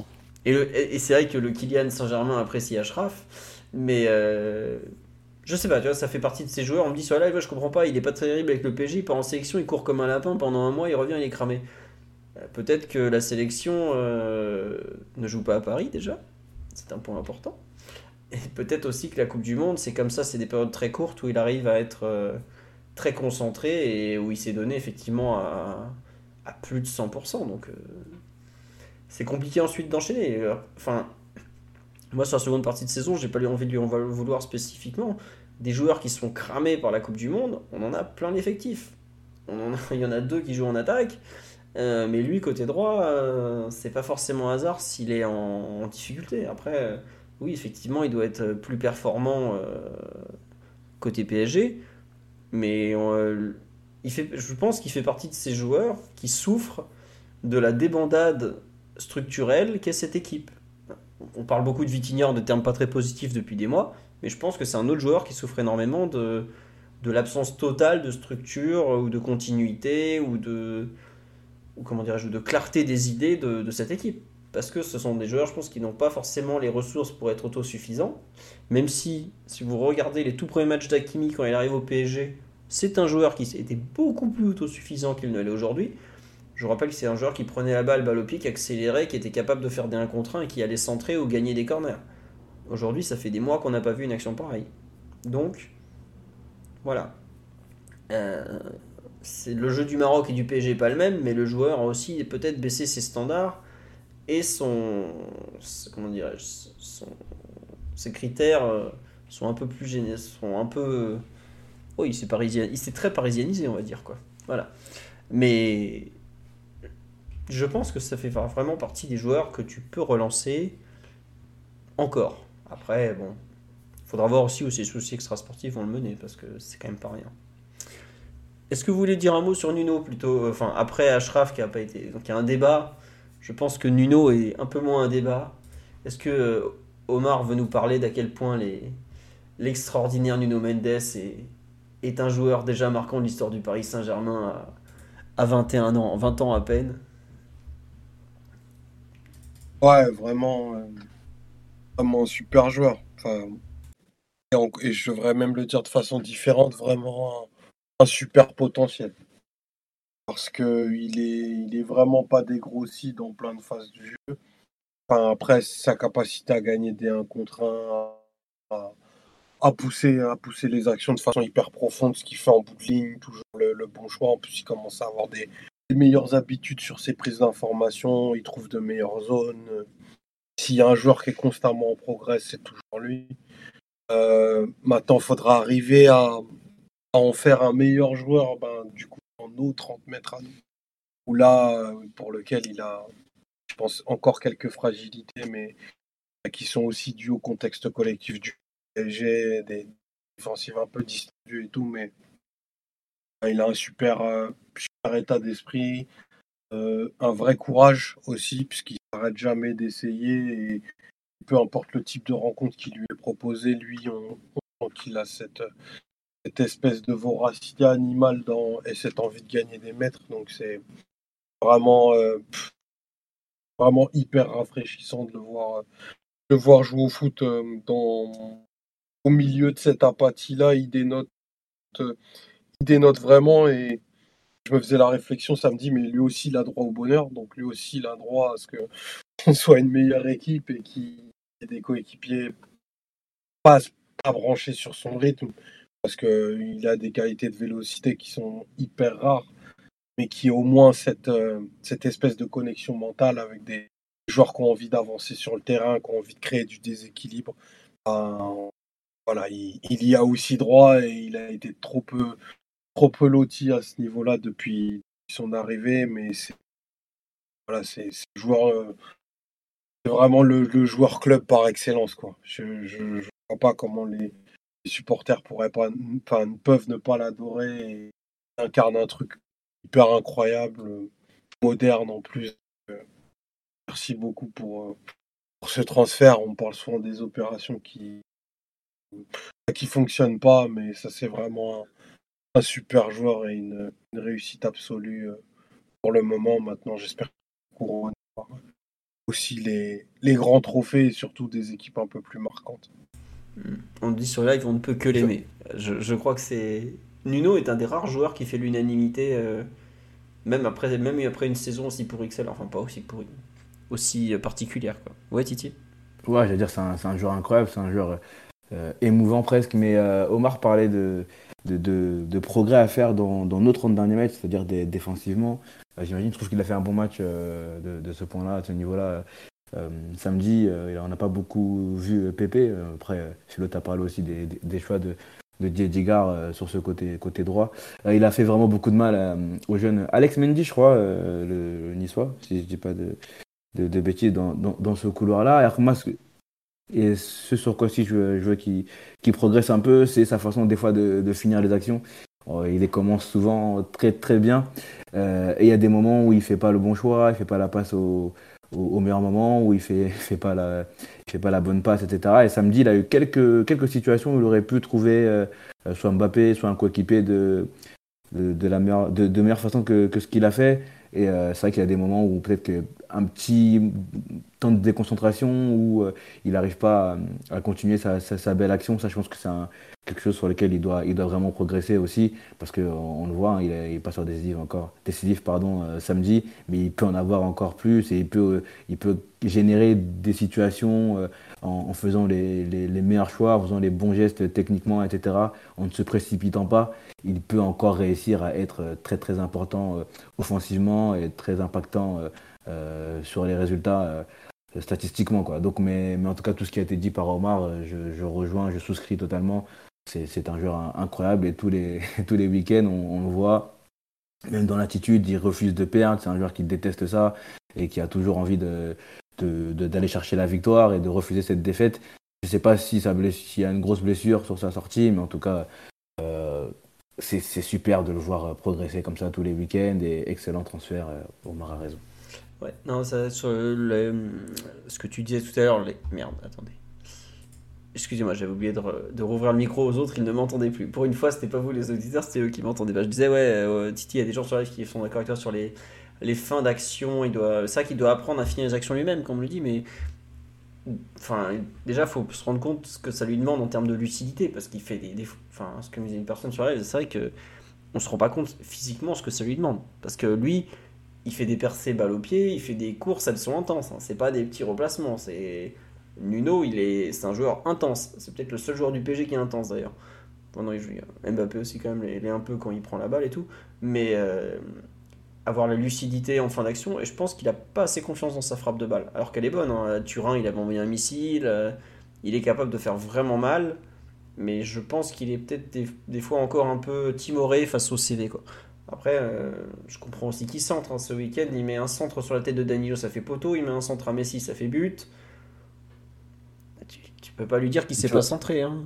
Et tu vois, même sur le, but de Messi, on voit il fait un premier centre. Mm. Euh, il est toujours actif, tu vois, déjà intense, mais il est toujours actif. C'est lui, c'est lui qui attaque le ballon parce que le ballon revient vers, vers lui. Il attaque le ballon et là, il, fait le deuxième centre sur, sur, sur Messi qui se termine en but. Quoi. Donc, ouais, ce, côté toujours proactif, toujours envie de, d'être là, d'être, sur le, d'être présent sur le moment, c'est, vraiment important euh, d'avoir un, joueur comme ça qui, qui est toujours, toujours intense. Quoi. Donc, vraiment, joueur, joueur différent. Quoi différent. On dit c'est monsieur personnalité depuis qu'il est au PG.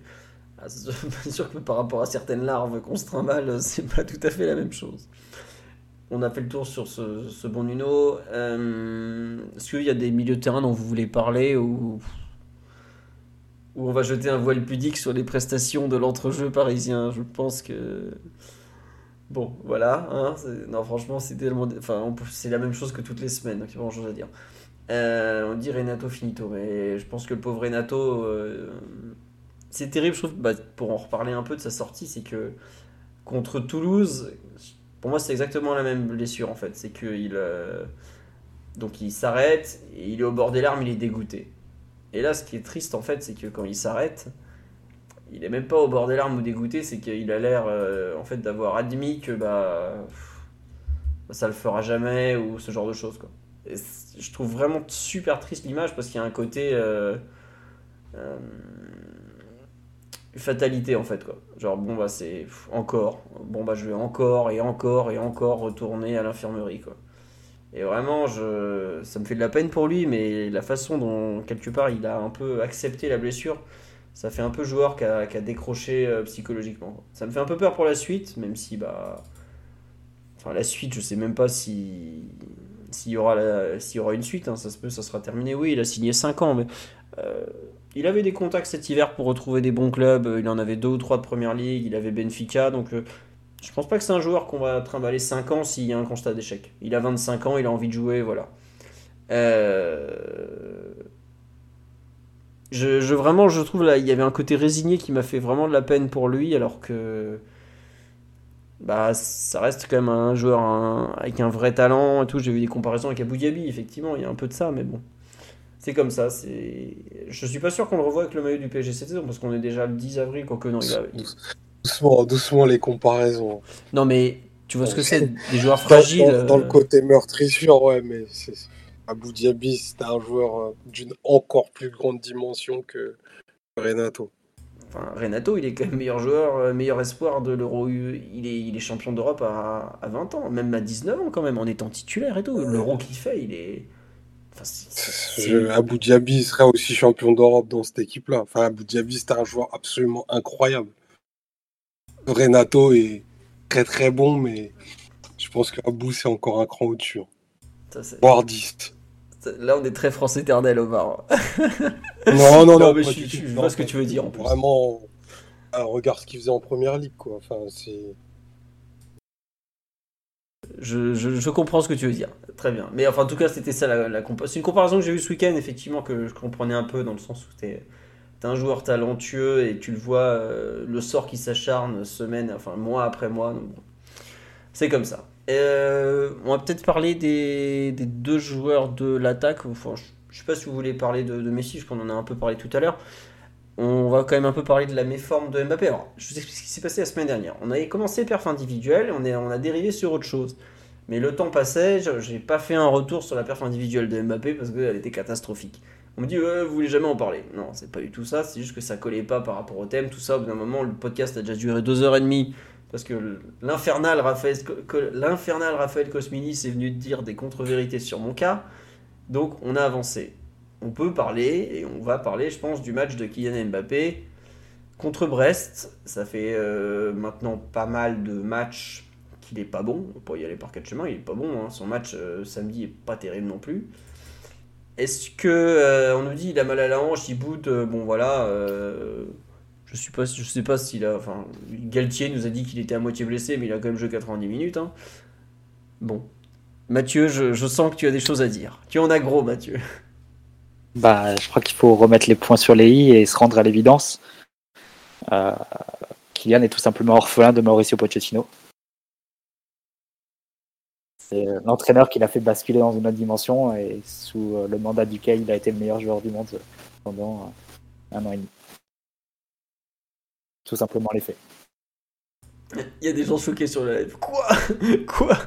Quel est donc cette, ce théorème? Alors en fait, je vous explique pourquoi Mathieu dit ça. C'est parce que Simon est là. Donc Simon, euh, dans l'espoir d'obtenir un passeport argentin, attend que Mathieu dise ce genre de choses.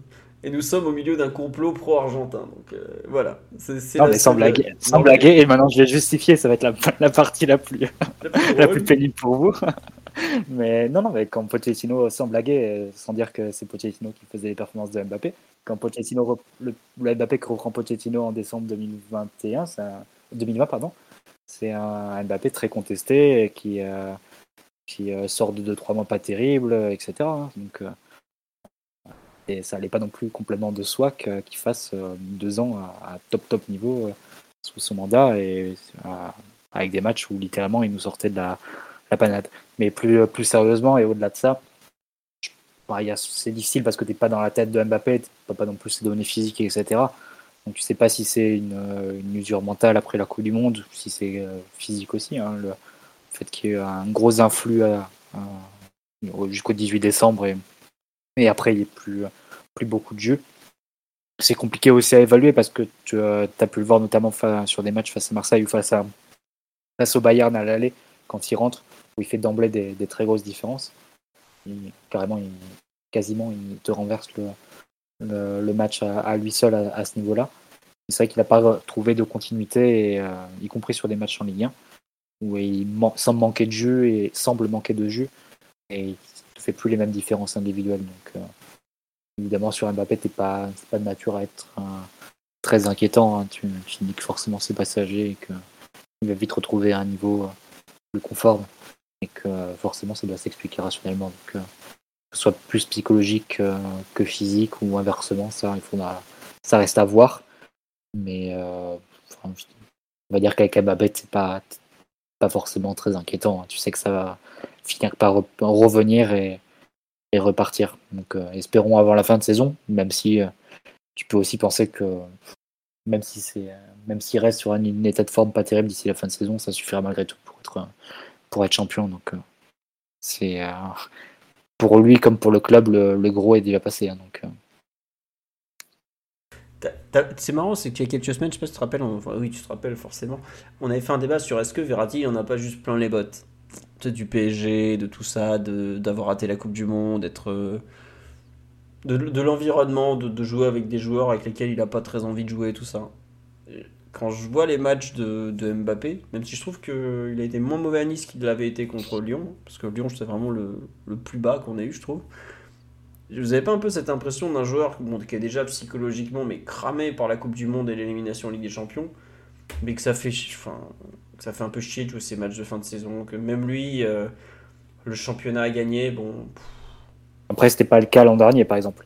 Mais je trouve que si tu veux faire un commentaire plus global sur sa saison, il s'est quand même pas mal dispersé hein, sur, sur l'extra sportif. Euh, enfin, c'est aussi lié le sportif justement, mais euh, c'est son, son, impatience en août au, euh, sur le, recrutement avec des matchs où il a ostensiblement boudé comme face à Montpellier. eu l'épisode du pivot gang aussi qui a donné lieu à un changement complet de, l'animation offensive du PSG. Là, dans la semaine, bah, tu as eu tout, ce pataquès sur, sur vraiment pas grand-chose. Euh, c'est peut-être qu'il s'est un peu, un peu dispersé aussi et qu'il s'est pas le droit focalisé sur Ouais, le droit à l'image en équipe de France aussi. Bah, droit à l'image en équipe de France, mais d'ailleurs, il me semble que ça, quand il fait ses sorties sur le droit à l'image en équipe de France, il me semble que c'est aussi dans une période où il ne marque pas beaucoup. Hein. C'était avant la Coupe du Monde, peut-être six mois avant ou un an avant. Et euh, c'était, enfin, sans qu'il y ait une, forcément une cause ou, euh, ou, un lien de cause à effet entre euh, le fait qu'il s'implique sur des, des terrains où, qui sont un peu extra sportifs et des prestations qui iraient de façon, enfin, qui iraient dans un sens plus négatif.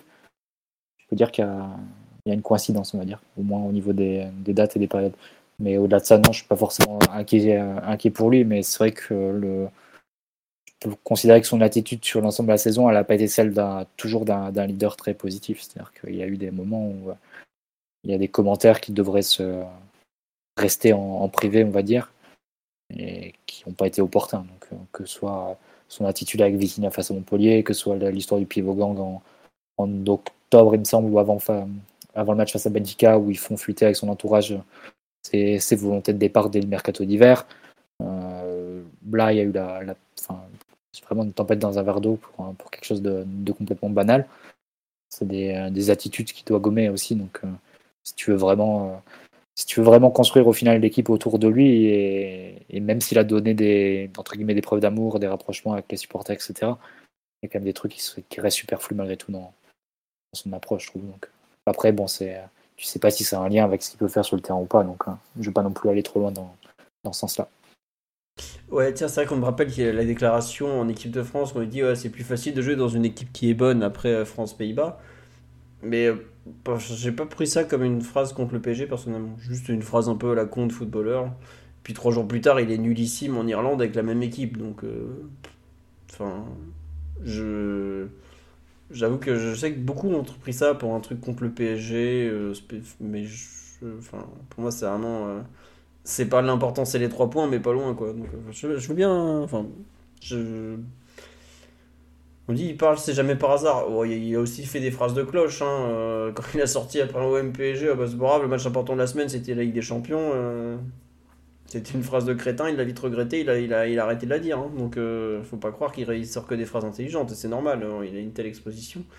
Mais tu peux dire que dans la semaine, la sortie sur l'épisode de, de, la campagne de rabonnement, c'était n'importe quoi aussi. Enfin, Bien sûr c'est un peu, un peu retourné contre lui. Et, pas grand monde a compris sa sortie à ce niveau-là.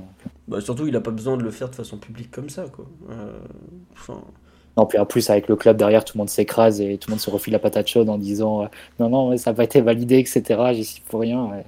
En mode, euh, celui qui a validé la vidéo va se faire licencier sur ordre de Mbappé. Enfin, bon, il faut, redescendre aussi. Tu peux non mais, non mais ça... remettre les, choses un peu à, leur place et que chacun reste justement à la sienne. Euh.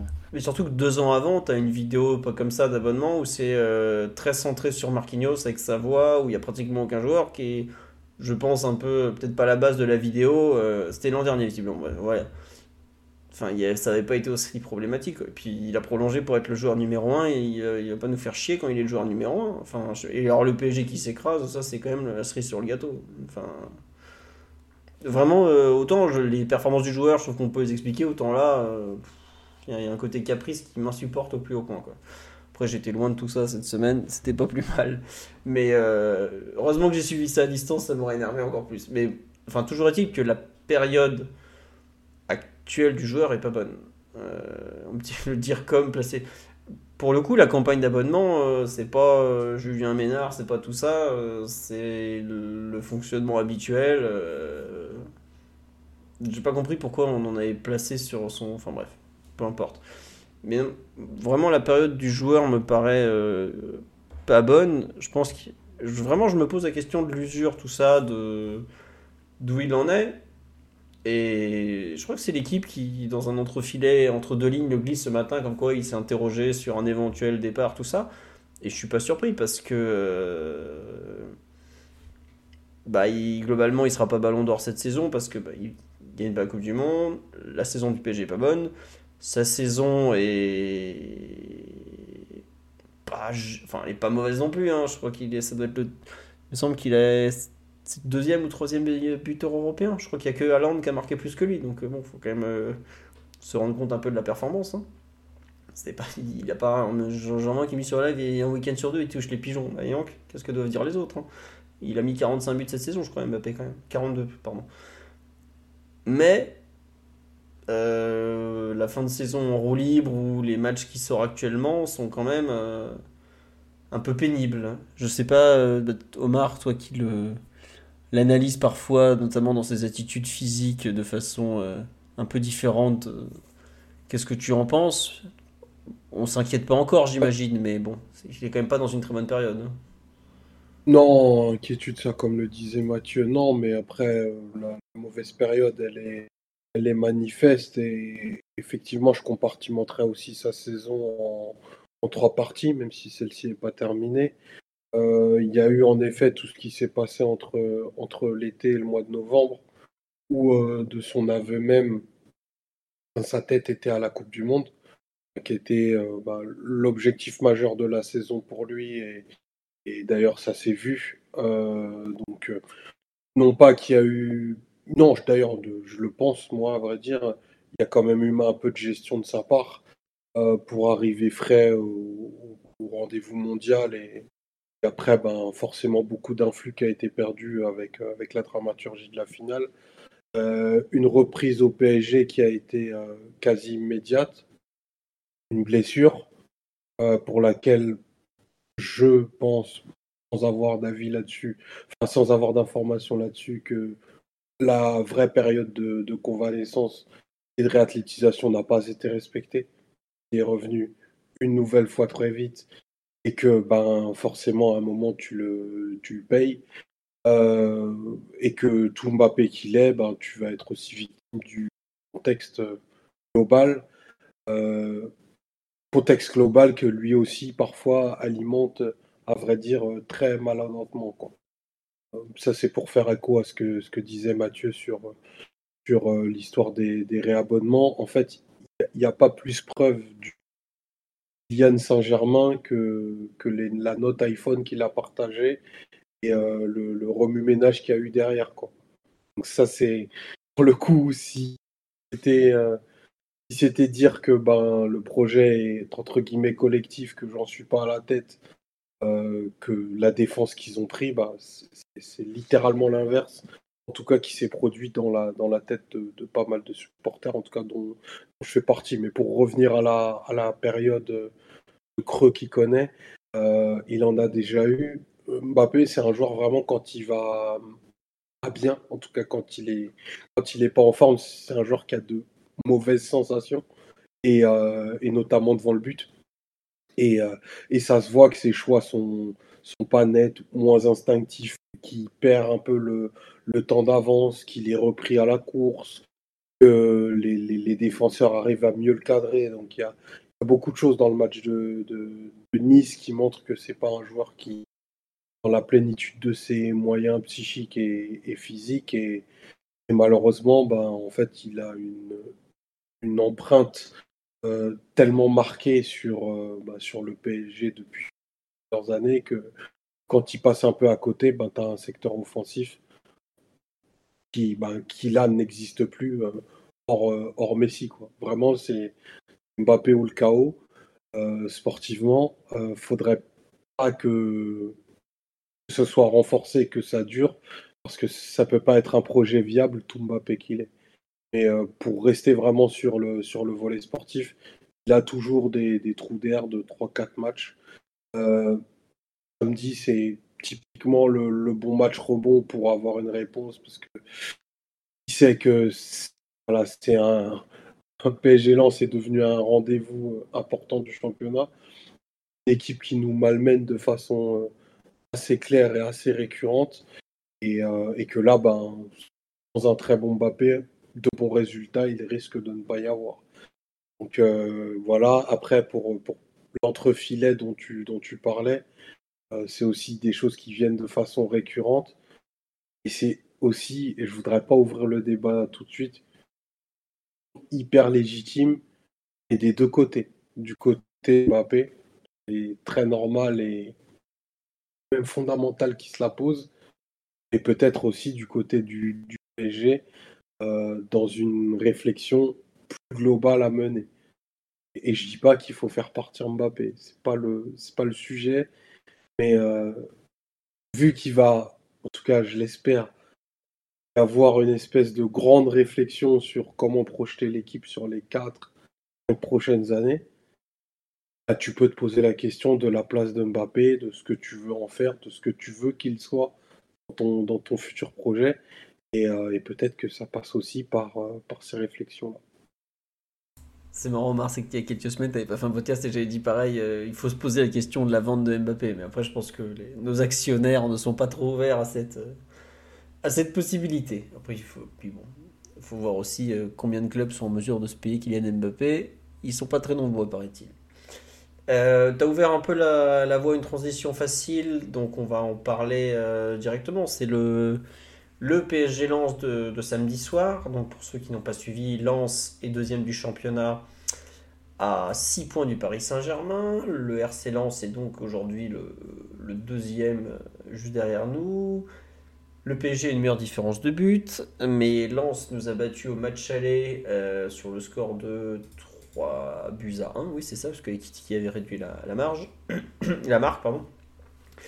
Euh, côté Lensois, après un petit trou, en fait le, le Lens a eu un gros trou début 2023, bah, après avoir euh, chicoté le PSG, comme ils disent là-bas.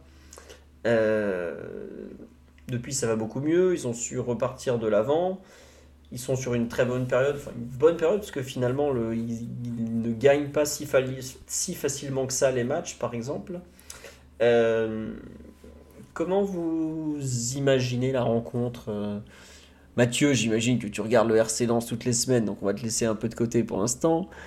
Mais euh, Titi, de ton côté, toi, tu les vois un peu plus parce que tu es un fin, un fin connaisseur de la Ligue 1. Tu apprécies la Ligue des Talents. Comment tu le sens un peu ça? On dit tout le monde sur la live dit oh, ils vont nous rouler dessus, ils vont nous boire physiquement. Seko Fofana va se promener sur notre pelouse. C'est sûr que physiquement, tout à l'heure, tu as parlé de notre terrain qui ne gagnait pas de, pas de duel. Là, Abdul Samet, Fofana, parce qu'il y a aussi Abdul Samet qui est très très bon et qui a un volume, euh, un volume au milieu de terrain qui est assez, assez important. C'est sûr qu'avec euh, avec ces deux joueurs-là et les autres aussi au milieu de terrain, ça va être assez compliqué.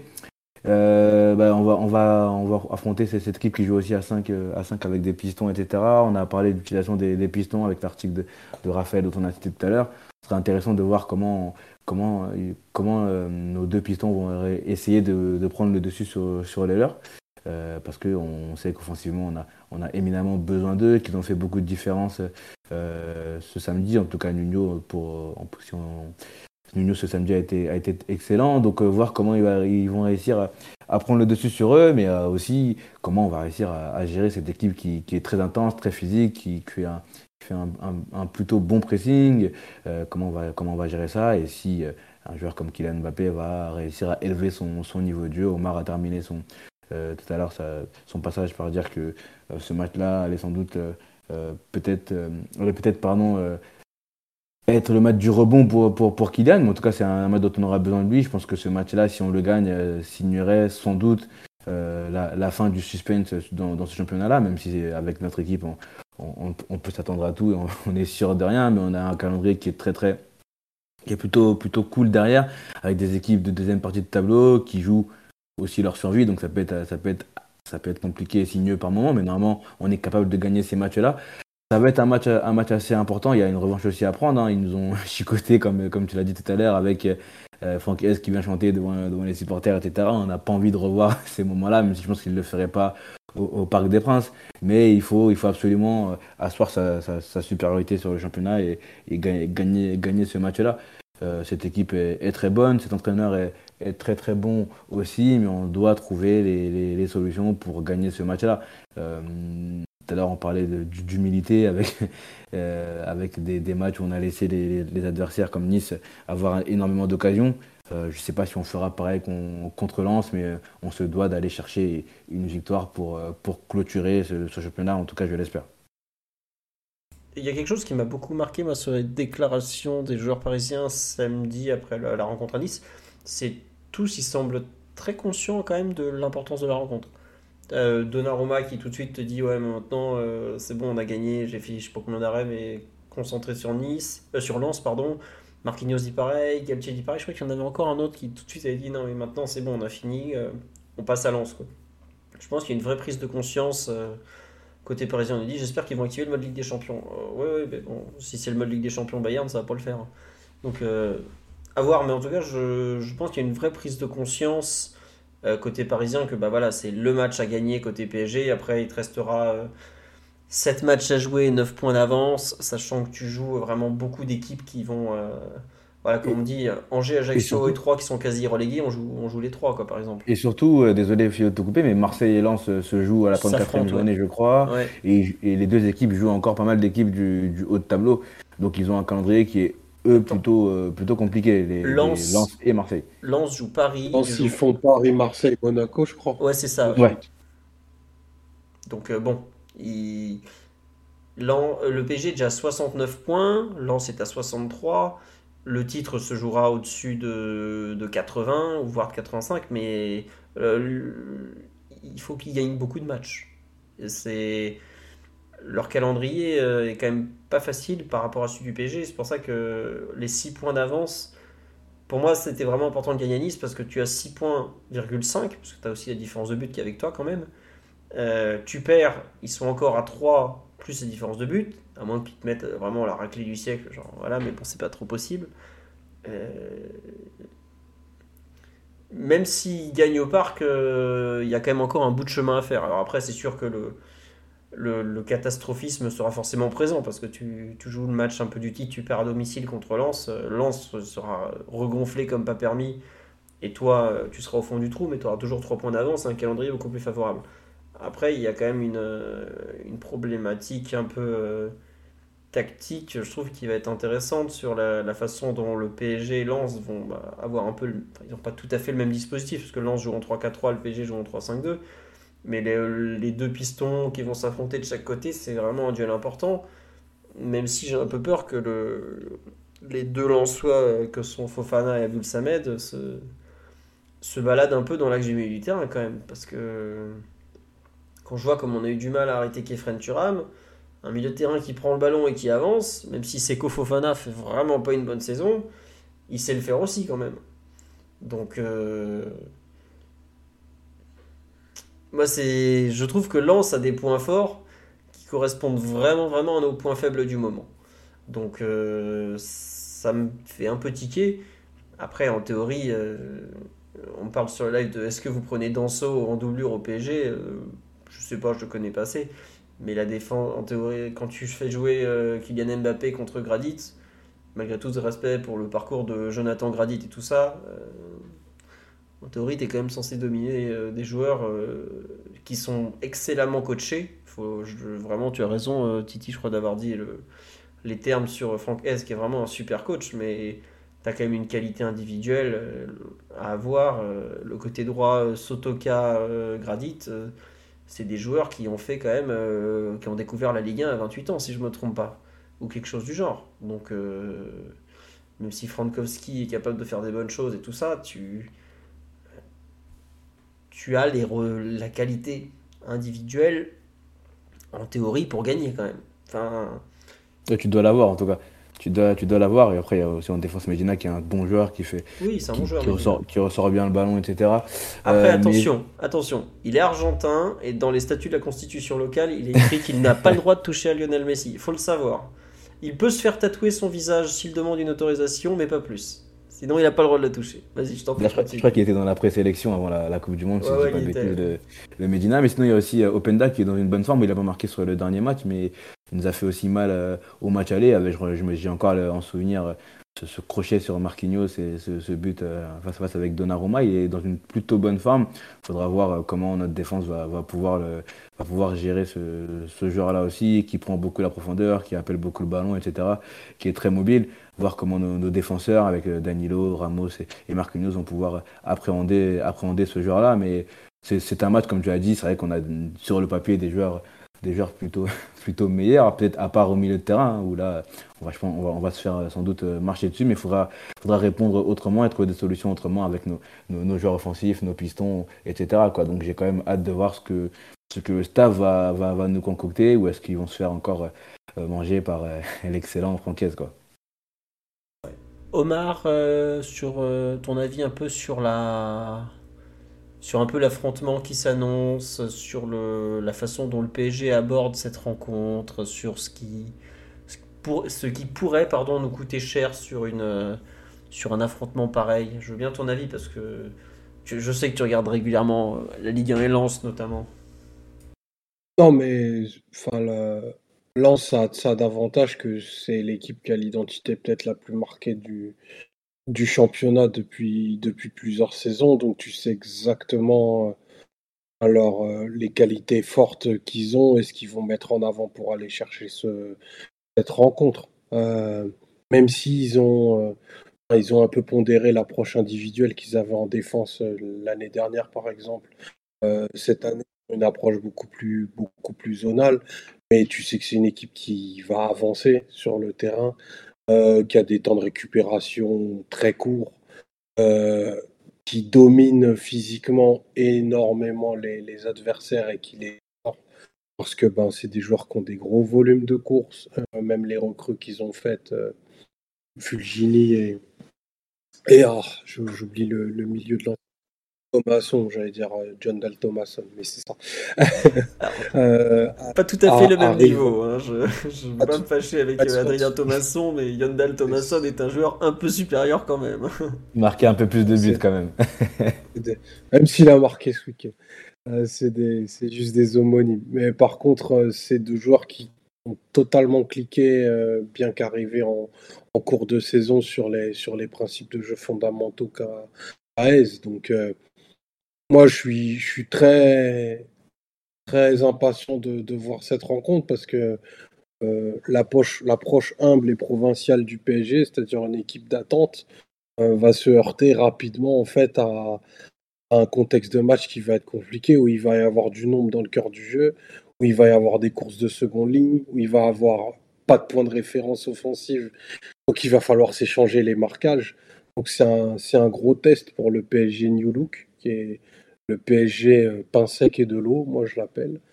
Donc euh, c'est c'est vraiment un, très très bon match, en mon sens, qui tombe à, à point nommé, même s'il va falloir un peu se, vider, se vider les têtes euh, avec bah, tout ce qui se passe autour du club pour aller chercher trois points qui, c'est je crois que Titi le, disait, te donnerait vraiment deux balles, enfin deux balles de match pour, pour finaliser le, le 11e titre. Donc sur, sur les dynamiques si on parle juste des dynamiques, on va dire que Lens est favori.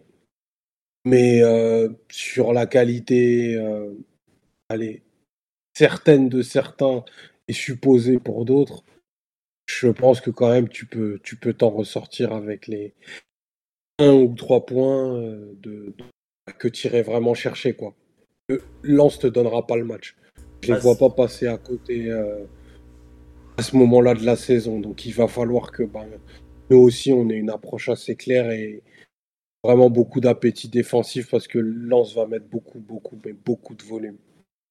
Euh, petite réponse sur le live, euh, tout ça. On me dit que oui, Grady, tu avais joué en Ligue 1 avec quand Effectivement, j'avais oublié. Pour moi, c'était surtout un joueur de l'échelon inférieur. Mais très bien pour lui qu'il ait su s'en sortir. Et on nous demande est-ce qu'ils vont venir avec des blessés ou des suspendus? Bah, Dans les blessés longue durée, chez eux, il y a Farignez, le goal remplaçant.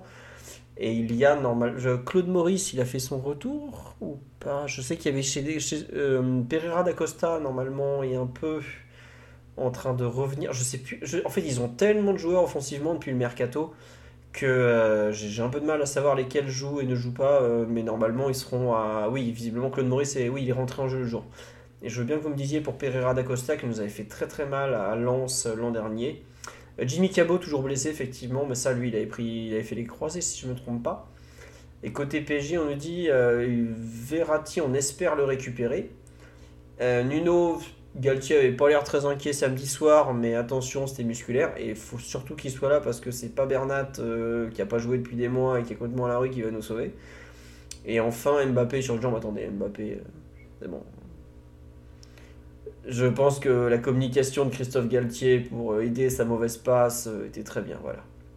Et oui, c'est Fulgini et Thomasson, les deux titulaires en, soutien de Openda, mais peut-être qu'il changera aussi pour remettre Sotoka dans ligne de, devant et changer un peu son côté droit à suivre. Et on nous dit Mukele, c'est quoi son problème? Bah, Toujours récupération de sa blessure à, à Munich. Le problème avec Mukele, c'est que c'est un peu ce qu'on a fait avec Mbappé, c'est qu'on a tiré sur la corde parce qu'on avait besoin de joueurs, on l'a fait rejouer à Marseille après euh, un mois et demi d'absence, on l'a on beaucoup fait jouer, il avait pris un coup contre Nantes, on a dû le faire jouer en Bavière aussi juste après.